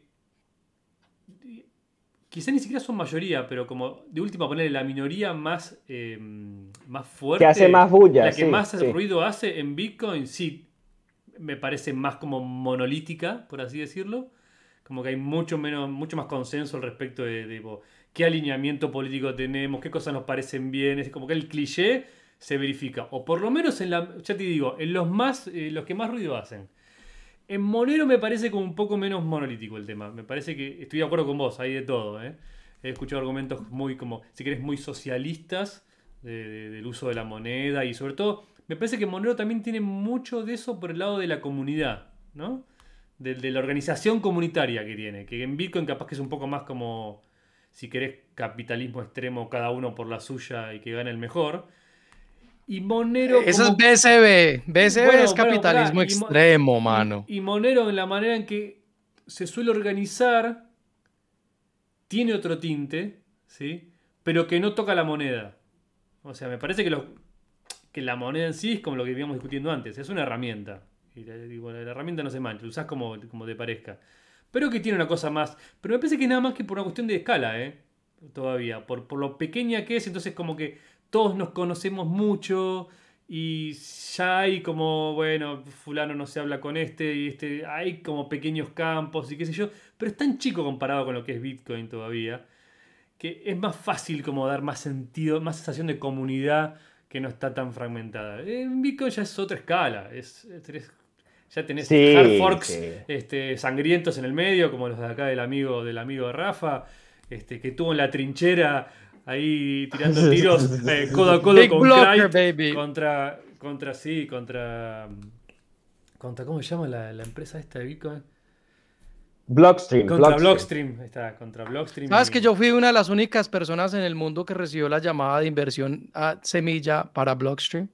Me llamó un amigo que es un bitcoinero es un man hasta famoso es un, es un programador famoso y me dice, mira, hay una empresa que se llama Blockstream, que son de los mismos chicos que, que te deshabilitaron los códigos Opcode, que son los mismos chicos que le dijeron a Vitalik que aquí no se podía hacer lo que él quería hacer y que le tocaba hacer otra cadena de bloque. Bueno, estos chicos están formando algo que se llama es que sidechains. ¿Qué? ¿Cómo así? Sí, son sidechains. Ya me está tocando. E, este episodio me ha tocado tantas teclas que estoy Mira, mira, me fui. Mira, me fui, me fui, me fui, me fui a un business, me fui de, tuve que hacer una reunión de business en Vancouver, fui a Vancouver, volví la semana después y fíjense que yo estaba, yo era la persona encargada de, de, pues, de hacer el trueque y de traer a los inversionistas ángeles y enseñarles las empresas startups Bitcoin preparar las em, empresas Bitcoin. Todas las empresas Bitcoin del, que eh, en los, en los primeros años pasaron por nuestros escritorios y nosotros, o sea, nosotros le ayudamos a, a BitPay, por ejemplo, desde su round semilla hasta su round D, de dedo, de inversión, ABCD. Vimos todo eso, mano, y la, la inversión de Blockstream fue la más insólita, mano. Eso fue algo increíble. Eso fue de película. Volví a la semana y que ya estaba completamente fundada, 80 millones, 87 millones de dólares. Y supuestamente que fue una, una inversión liderada por Austin Hill. Y ese fue el cuento que nos metieron en entonces. Y nosotros, ok, démosla así. Al ratico nos dimos cuenta y el que sacó esto a la luz fue Jeff Berwick, quien es mi socio, y sacó a la luz que en realidad los que estaban dirigiendo esta inversión era AXA desde Europa. Y AXA dirigida por el que dirige al grupo Bilderberg. ¿Ok? Uh. son las mismas personas. Mira, mira, mira, mira, mira. Vladimir van der Lag. ¿Cómo es que se llama, Vladimir es el, es el, es el, es el es el programador Bitcoin Core que más commits tiene en el código de lo que es BTC, Vladimir Van Toda, a él, todo su sustento financiero proviene de MIT Digital Currency Initiative, quien recibe todo su dinero de, eh, se me olvidó el nombre, Digital, bueno, esta entidad, que no me, me, acuerdo bien del nombre, esta entidad es completamente, fue completamente fundada, ¿viene por quién? Por Jeffrey Epstein. Búsquenlo, está en uh. internet, papá. Ahí está, búsquenlo. el nombre. Es el que funda a la entidad que... funda a MIT Solo tengo puesto este gusto de casualidad, ¿eh? Ay, no, qué miedo. Uf, yo me voy, suave. Cuidado, ¿eh? no es conspiración, papá, no es conspiración. es verdad, es verdad, es verdad, es verdad, es cierto, es verídico. Búsquenlo. Eh, sí, eh, dejémoslo así. con eso ustedes la historia de Greg Maxwell con Wikipedia. No. No, la historia de Wikipedia no, pero lo que. Lo Greg Maxwell con Wikipedia, con Wikipedia. Búsquenla, eso es al público. Eh, fue tan Mira, este episodio de la vida de, Greg Maxwell, que fue el líder de la toma socialista, yo le llamo la Raspberry Revolution de Bitcoin. La Raspberry Revolution, ya. Greg Maxwell fue eh, ingeniero de Wikipedia que, que estaba haciendo un ataque social, civil attack, al mismo a los mismos dirigentes de Wikipedia, utilizando lo que eran sock puppets en Wikipedia. La situación se volvió tan fea dentro del mismo Wikipedia que los mismos dirigentes de Wikipedia sacaron a luz todo lo que sucedió con Greg Maxwell en Wikipedia. Y está en el, en el internet para que lo busquen. Está todo exactamente lo que sucedió y ellos describen los ejecutivos de Wikipedia describen exactamente los métodos empleados por Greg Maxwell para tratar de tomarse el control de Wikipedia a través de puros sock puppets. Y si tú miras exactamente lo que pasó en Wikipedia y la razón por cual lo echaron a él de Wikipedia, eso está libre para que cualquier persona lo investigue. Es exactamente lo, es exactamente la queja que nosotros los big blockers tuvimos en eh, la misma queja que, y lo, mismo que nosotros vimos y lo que nosotros vivimos de, de Bitcoin Core es exactamente al, al, par del, o sea, paso por paso, lo que Wikipedia vivió con Greg Maxwell. Pero en el caso de BTC. está ahí, papá. Está en, ahí. En el caso de BTC lo consiguieron. Oh, claro. Oh, claro. Conseguido, completamente. Mastercard es el dueño de BTC. Bilderberg es el dueño de BTC. Eh, el second layer que más el, que, el second layer que el único second layer que funciona es el modelo de PayPal y eso se sabe que la liquidez financiera la liquidez de red siempre va a ser centralizada dentro de la dentro del Lightning Network siempre y eso yo se lo dije al jefe ejecutivo de Breeze en la cara eh, ahorita en Miami hace unos días quedó mudo porque le dije la verdad eh, son entidades centralizadas que van a controlar siempre la liquidez de bit, de, de, esas, no son Bitcoin, cuando tú utilizas un... Se puso a llorar y se secó las lágrimas con los billetes. Mira, cuando tú... Cuando tú utilizas un second layer como el Lightning Network, lo que estás utilizando es una simulación de Bitcoin. Eso no es Bitcoin lo que transfiere. Claro. Eso es cierto. Es una simulación, pa. Y lo mismo con el Lo mismo con la barbaridad esa de, de Liquid, de Blockstream. eh, esa ah, eso es una barbaridad, mano. No, Mira, Liquid, Liquid lo que es es una, es una aplicación de, de proof of stake que le da poder a los a las casas de cambio. Eso fue una campaña eh, bait and switch, se le dice en inglés. Bait and switch, o sea, carnada y cuando le das la carnada al público, le cambias, le, volteas la arepa, por decirlo así. Claro. Das la carnada, pides inversión, que, queremos, que te vamos a dar sidechains, ya mismo le volteas la arepa. O sea, le, le volteas la tortilla, como dirán los, los mexicanos, ¿no? Es que no es efectivo, mano, porque este tener nada más confidential transactions no es suficiente y eso lo podemos ah, constatar con Monero. Eh, ellos hacen un peg-in y un peg-out con, ah, escondiendo los montos, pero no están escondiendo las direcciones que reciben ni las direcciones que envían. Y, yo no voy a decir quién ni cómo sé esto, solo sé que lo sé, pero hay gente, sí, sí, hay gente que ya ha descifrado el el que entra, la moneda que entra y cuándo sale y cómo, cómo sale. Porque hay timing análisis. Sí, ¿Estás hablando de liquid, oh, claro. mano, eso, es, eso, es, lo único que es, es transparente y es más. Eh, Moreno Sánchez, eh, hablando de esos temas, acaba de hacer un papel y hacer una búsqueda en Purdue University, eh, donde él muestra cómo el Lightning Network no es privado y como se abre más de cuatro ataques, diferentes tipos de Sybil attacks. Eh, no, mano, eso, eh, eh, lo que, lo que BTC siempre quiso ser y el cuento que le dieron a la gente que se iban a, que iban a volver se llama Monero. Monero es lo que ellos siempre quisieron ser.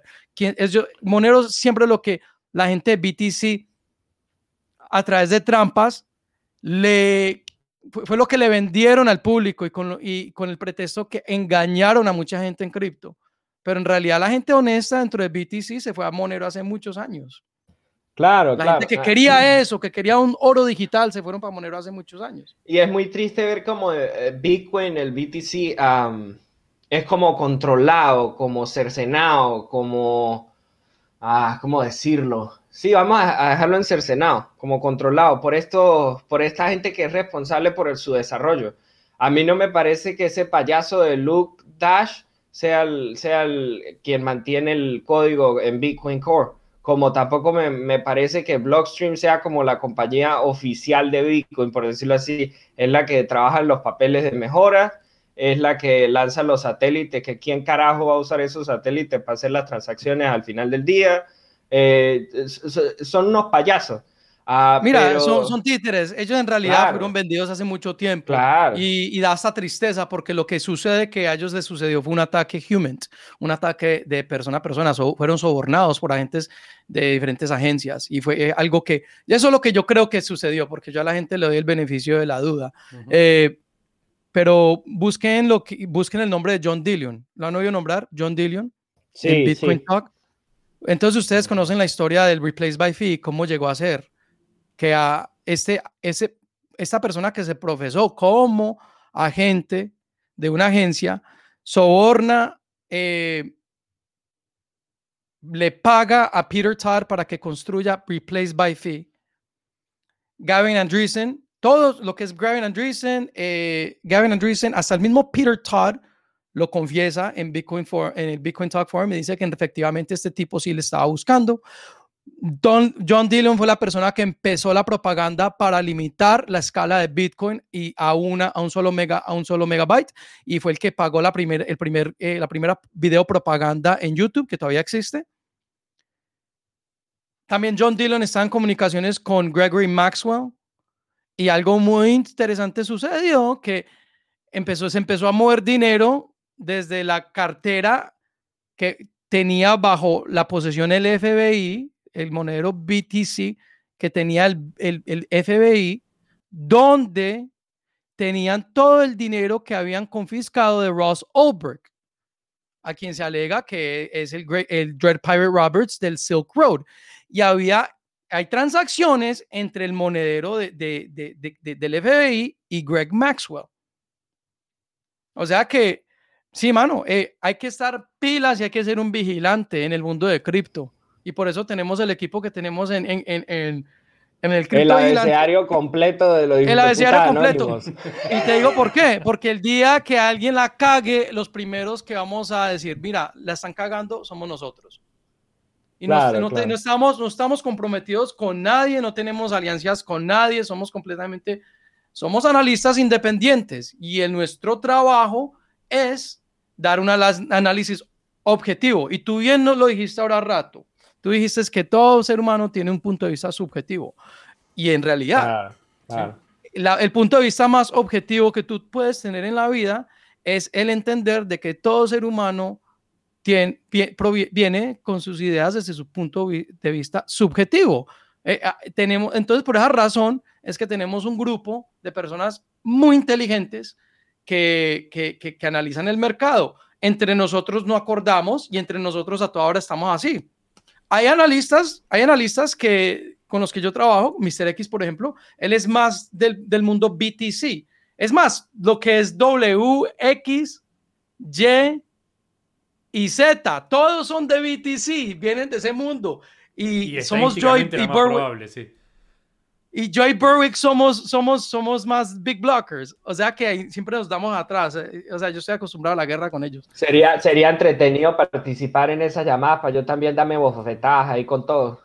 Qué rico. Mira, mira, nosotros vamos a abrir un. ahí.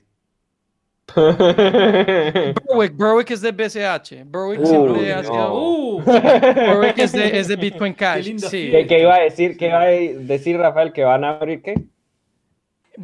Queremos, o sea, nosotros sí somos una revista financiera, pero eso no es nada, porque en realidad no, lo que nosotros somos es un grupo de estudio. Entonces, es un grupo de estudio y somos el único grupo de estudio y en el mundo cripto donde toda opinión se acepta, pero la tienes que traer con buenos argumentos y ser respetuoso. Más que todo, tienes que ser respetuoso. Y ah, invitamos... yo no puedo entrar, ya, ya, ya, ya No, tú eres respetuoso, tú eres respetuoso. Que mandes el currículum, Roten. No, tú eres respetuoso. No, pero, pero lo que la comunidad en sí, eh, cada día invitamos a que la comunidad de nosotros emprendan este, en este discurso, en este análisis, eh, que, es que siempre queremos ser lo más objetivo que podamos ser, conociendo nuestras debilidades, reconociendo nuestras debilidades personales, pero sí, la meta es eso, es, es, es, es tener un ambiente donde hay una búsqueda y un rigor de estudio constante, constante, constante, constante. Sí, somos revista financiera, sí damos nosotros un análisis, pero es un análisis que siempre se va a mejorar.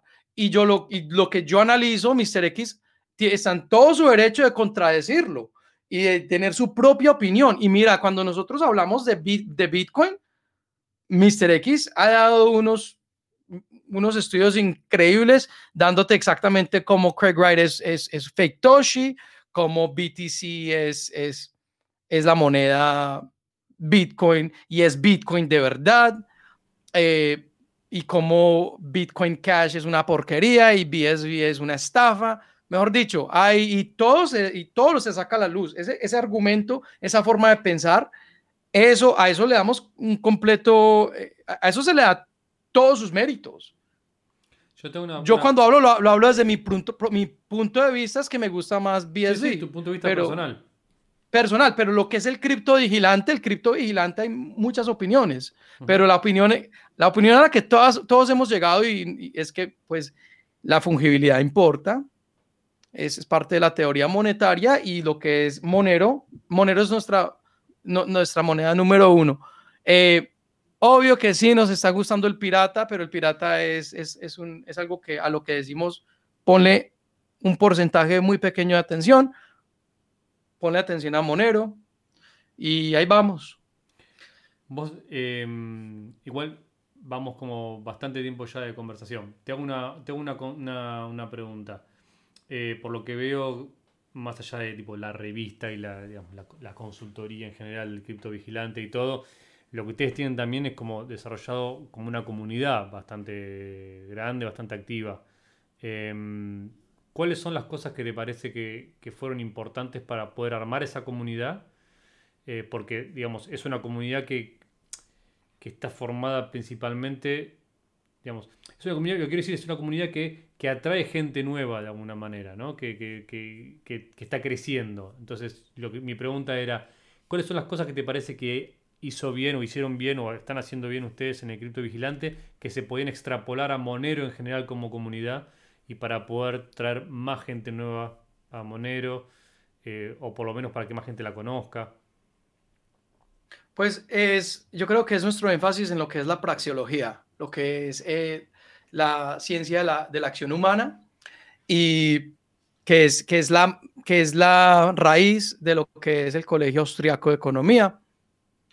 Del Colegio Austriaco de Economía, eh, de ahí salen varias corrientes intelectuales a lo que se denomina como libertarismo, lo que es anarcocapitalismo, voluntarismo, eh, randianismo, objetivistas, eh, como lo es Craig Wright y BSB, esa corriente, y agoristas, que es lo que nosotros, así denominamos nosotros a, Monero, like, y, y es algo muy hermoso.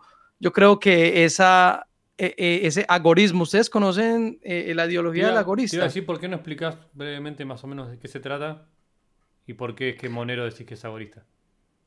Pues porque el agorismo es, es, ellos siempre se vieron como a la izquierda de Rothbard.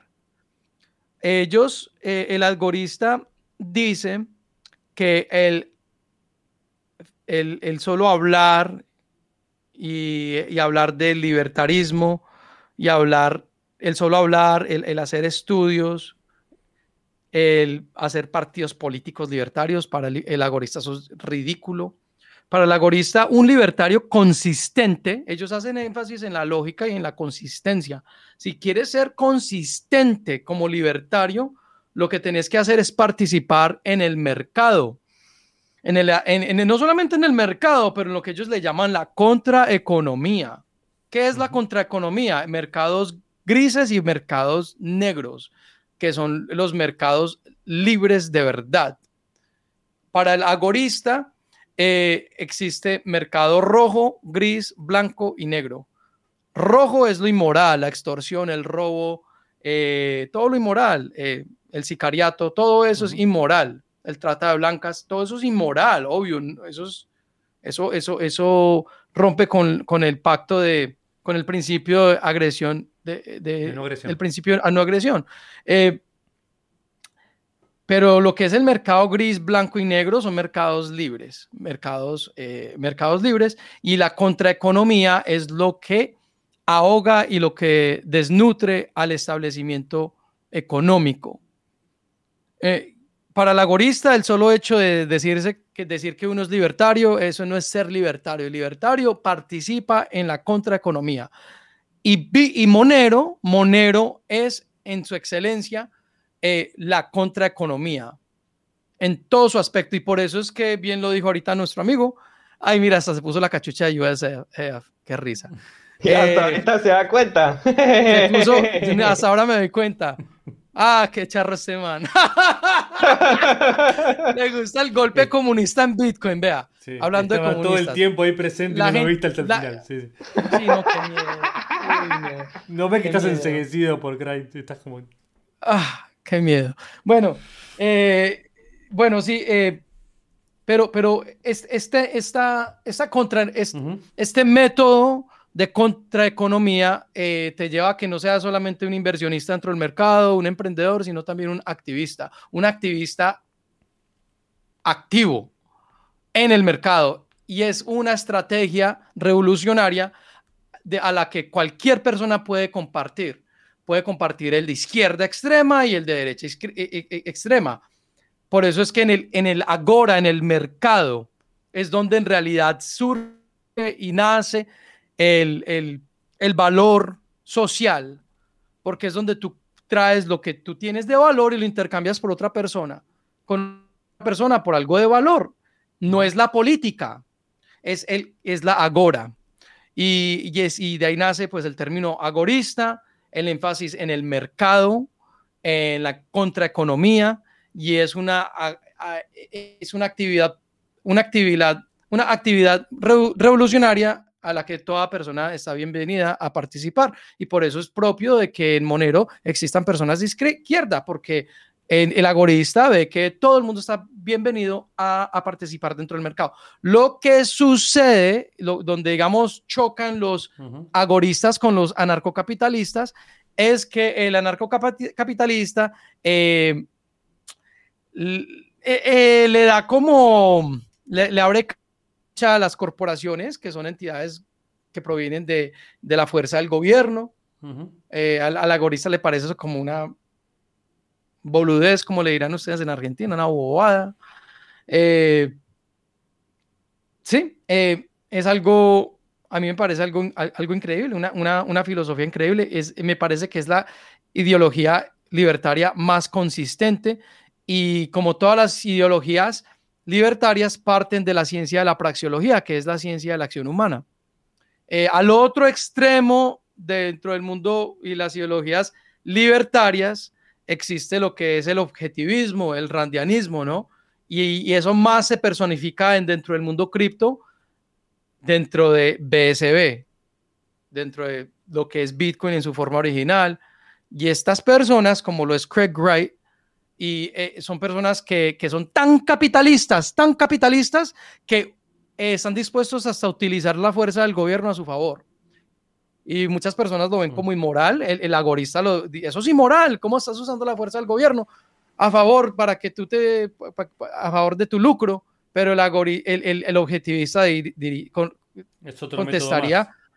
No, es un método más, es una herramienta que si yo no la utilizo, la van a utilizar contra mi persona. Y por eso es que usted, alguien como Craig Wright, como Enchain, como BSB, que están en este momento haciendo todas las patentes blockchain a nivel mundial. Ellos son los dueños de casi todas. Los que empezaron eso fue IBM, pero ellos dijeron, no, ¿cómo, cómo vamos a dejar que IBM se meta en esto? Eh, entonces ellos también se metieron en el mundo legal y están haciendo todas las patentes. Yo tuve una entrevista con... Básicamente, porque hacer una demanda... Claro, van a demandar a todo el mundo. De que, de que tiene algo que decidir. Y por eso es que ya empezaron a demandar a todos los, a todos los eh, programadores eh, de BTC. Y, o sea, sería bastante ridículo un anarco un anarquista haciendo demandas, digamos. Son, son minarquistas, no son anarquistas. Y yo, yo, yo, tuve una yo tuve una conversación con Craig Wright por Twitter, un DM, le, mandé, le, pregunté, eh, Craig, eh, ¿hay algo más eficiente que el proof of work? No, no hay nada más eficiente en el mundo que proof of work. Ok, ok. ¿Hay algo que el gobierno haga que sea más eficiente que el proof of work? No, no hay nada que el gobierno haga que sea más eficiente del, del proof of work. Entonces, la próxima pregunta, entonces, ¿para qué necesitamos el gobierno? y ahí mismo, como, he blocked me, ahí mismo me hizo el bloqueo. Porque del minarquismo al anarquismo solo un pasito. Si ya todo lo que ofrece el gobierno lo, lo, lo está eh, dando el mercado de una forma más eficiente, ¿por qué aquello que queda dentro de las manos del gobierno no lo puede también ofrecer el mercado? ¿Sí? Entonces, pero, todo, nosotros hacemos énfasis en... Contradicciones, sí. No, pues nosotros hacemos énfasis en, lo que es el Colegio de Economía Austriaca y, por eso es que nosotros podemos jugar con todo lo de cripto desde teniendo unos, unos eh, pues teniendo esos firmes fundamentos, ¿no?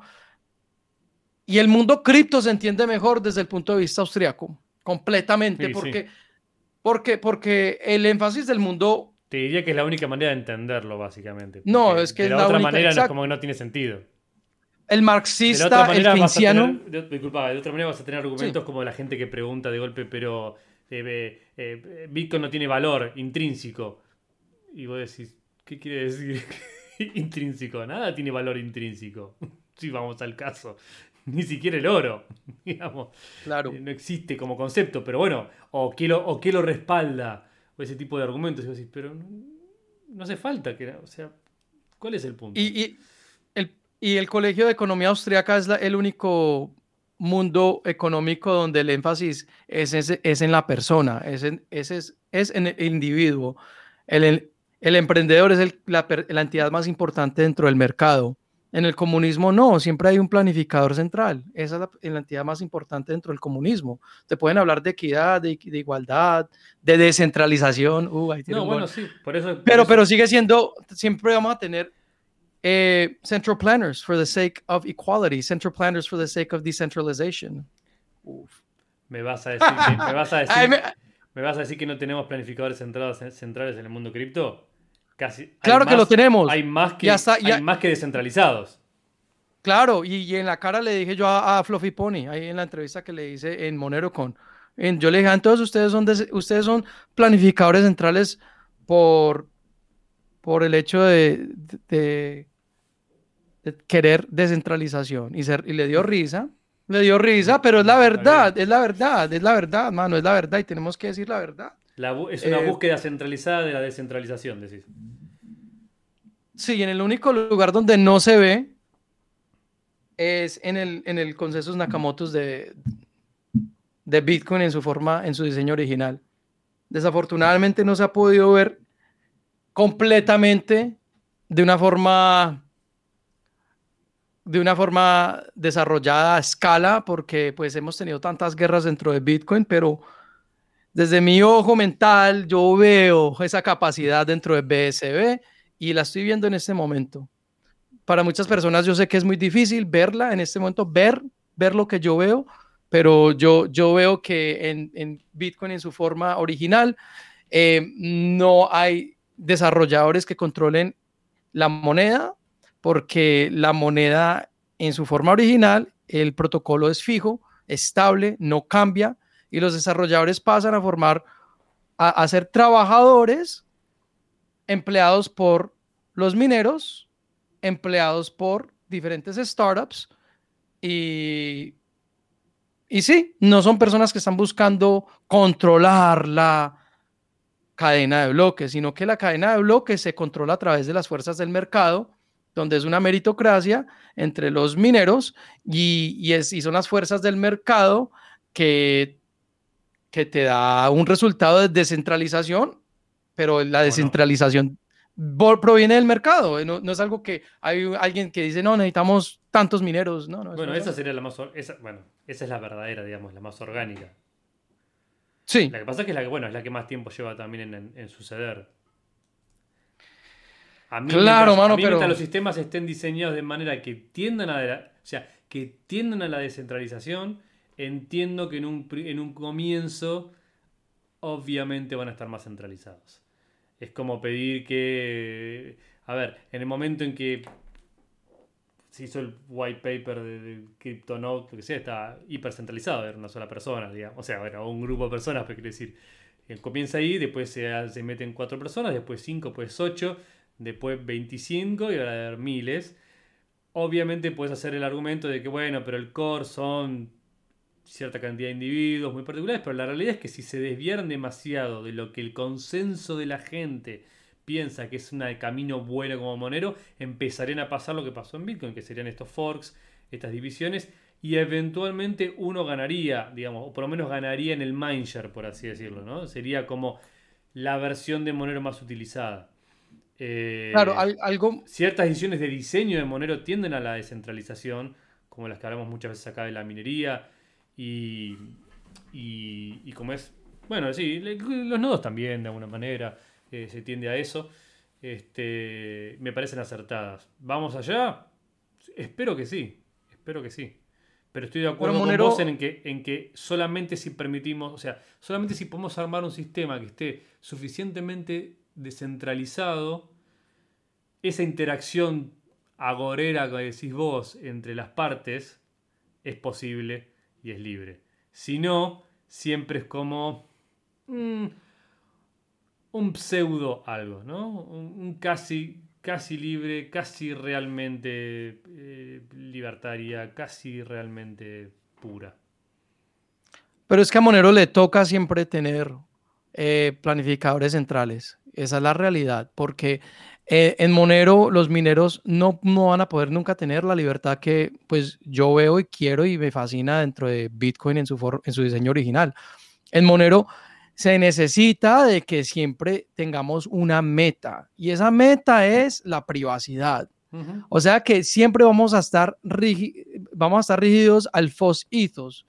Y el FOS ethos es, es, es, la meritocracia, no es una meritocracia capitalista dentro de Monero, sino una, una si es una, si es una meritocracia de proof of work, en realidad lo es, en realidad lo es, en realidad lo es, pero es una forma, es, es, un proof of work que proviene del FOS.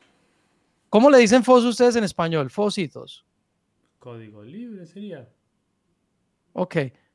Eh, pues sí, es el, es el FOS, es el FOS. El FOS es, es, es la meta del Monero, es, es, la meritocracia. En Monero existe una meritocracia, es el FOS. En Bitcoin existe una meritocracia y es el Nakamoto Consensus si respetas bien a los mineros y le das completamente autonomía. Dentro, dentro de Monero, tú no le puedes dar nunca autonomía a los mineros. Porque si tú le das autonomía a los mineros completamente, se puede meter cualquier actor ahí y empezar a, a, hacer cualquier barbaridad para, para hacer. Bueno, igual dicho así, digamos que tiene la libertad de participar o no del consenso. Siempre hay un voluntariado, claro, siempre hay la libertad de participar o no participar. no, digo lo claro como a nivel de autonomía, no es que nadie está forzando a nadie a que lo haga. Oh, correcto, exacto. y si lo hacen es porque justamente los incentivos estarán alineados de manera suficiente. Ya sean Nosotros en el solamente económicos, que suelen ser los más fuertes, o bueno, también puede haber ideológicos, pero me parece que la mayoría son económicos. No vas a estar minando por ideología durante mucho tiempo. Nuestra meta en el cripto vigilante en este momento es, es, es, es ayudar y formar parte de este, eh, de este mundo de código abierto, haciéndole, haciendo nuestro propio peer-reviewed process para Monero. Nos fascina lo que está haciendo el Monero Research Lab, nos fascina mucho, o sea, lo que está sucediendo, lo que hizo Howard Shue con RandomX, que, que escogió a cuatro diferentes entidades para que hicieran para que revisaran bien el código de, de RandomX antes de, de emprenderlo dentro de, dentro de Bit, dentro de Monero. Pero aunque nosotros confiamos en estas entidades, vamos a verificarlo por nosotros mismos. Y estamos en este proceso de, vamos a hacerlo, mano, toca. Eh, obvio que confiamos mucho en la comunidad de Monero, pero en este momento lo que nos urge es el pirata. Entonces, primero vamos a empezar con el pirata y nos vamos a meter con ese, de que con ese dragón antes de que hable de vuelta del pirata, vamos a, vamos a cerrar el episodio. Porque vamos casi dos horas hablando. Em, parece mentira. Y creo que es el episodio más largo hasta el momento, ¿no? Rote, no me equivoco. se fue. Roten, se, está buscando su Raspberry Pi. Se le el No me he ido, no me he ido. Estoy un poco ocupado. Ya va, un segundo. Eh, sí, ha sido el episodio más largo en esencia, pero me ha gustado mucho y, y, pues nada. Eh, no se la apague el Raspberry Pi, mano. Sí, sí, sí, sí. sí. se, se friega, mano, se friega. Ya ese, ese, yo sabes cómo yo le llamo al Raspberry Pi, de, de, supuestamente el food no de los BTCs. Yo les llamo Do It Yourself Block Explorer. Es una ventanita. Tu mm. ventanita al blockchain. Mirá cómo te moja la oreja. Mirá cómo te moja la oreja. Tu ventanita personalizada. Tu lucecita rojita que hace así en la noche. Que te acompaña al pie de tu almohada. No, yo por molestarte, man. Obvio. Pero si algo le llega a pasar a BTC, ¿qué, ¿cómo lo vas a defender? No puedes extender la cadena. Pero eso es otro Eso lo vamos a hacer en el segundo uh. episodio de El Cripto Vigilante. Em, gracias, Rafael, por, por, venirte a la charla. Em, muy interesante y muy divertida la polémica en casi, todo, lo que, en casi todo lo que hablamos. Tu socio del Raspberry Revolution no me va a volver a invitar. Pero te vamos a volver a invitar porque así ah, ojalá, ojalá A la gente le gusta la sangre, así que nos vamos Qué a Qué bueno, a mí también. No, yo me la paso peleando con mis propios socios. Ellos son también del Raspberry Revolution. Lo sé, lo sé. Este, Bueno, em, este fue el episodio, no sé qué número, 15, 16 de El Monero. Muchas gracias a todos por escucharnos y por vernos también por YouTube. Eh, le agradecemos también a los sponsors que tuvimos el día de hoy, a K-Wallet y a Local Monero. Y especialmente le agradecemos a Rafael Laverde acá que nos acompañó el cripto vigilante. Ni hablamos de los, de, los intercambios atómicos. No, no, lo No hablamos de eso. ¿Qué pasó? ¡Qué locura! Viene en, la parte 2 de. ¡Qué locura! Que fue el tema, no, del día. Tenemos que repetir, no se preocupe que lo vamos a traer próximamente, pero, pero para la próxima no chilea ni lo de Craig ni lo de Pirata y vamos bien. Bueno, todo bien, todo bien, todo bien. pero, pero aquí hay tela para cortar, no se preocupe que seguimos en contacto. Eh, estoy muy agradecido. Eh, nos ayuda ahí con la difusión y pues nada, un agradecimiento a Local Monero y a Kate Wallet por el patrocinio y nos veremos la próxima vez. Tengan una feliz noche, Andrés. Tengan una feliz noche, Rafael. Espero que estén muy bien. A los dos, muchísimas gracias. Eh, fue un placer. Y sí, para la próxima, con mucho gusto. Los Atomics.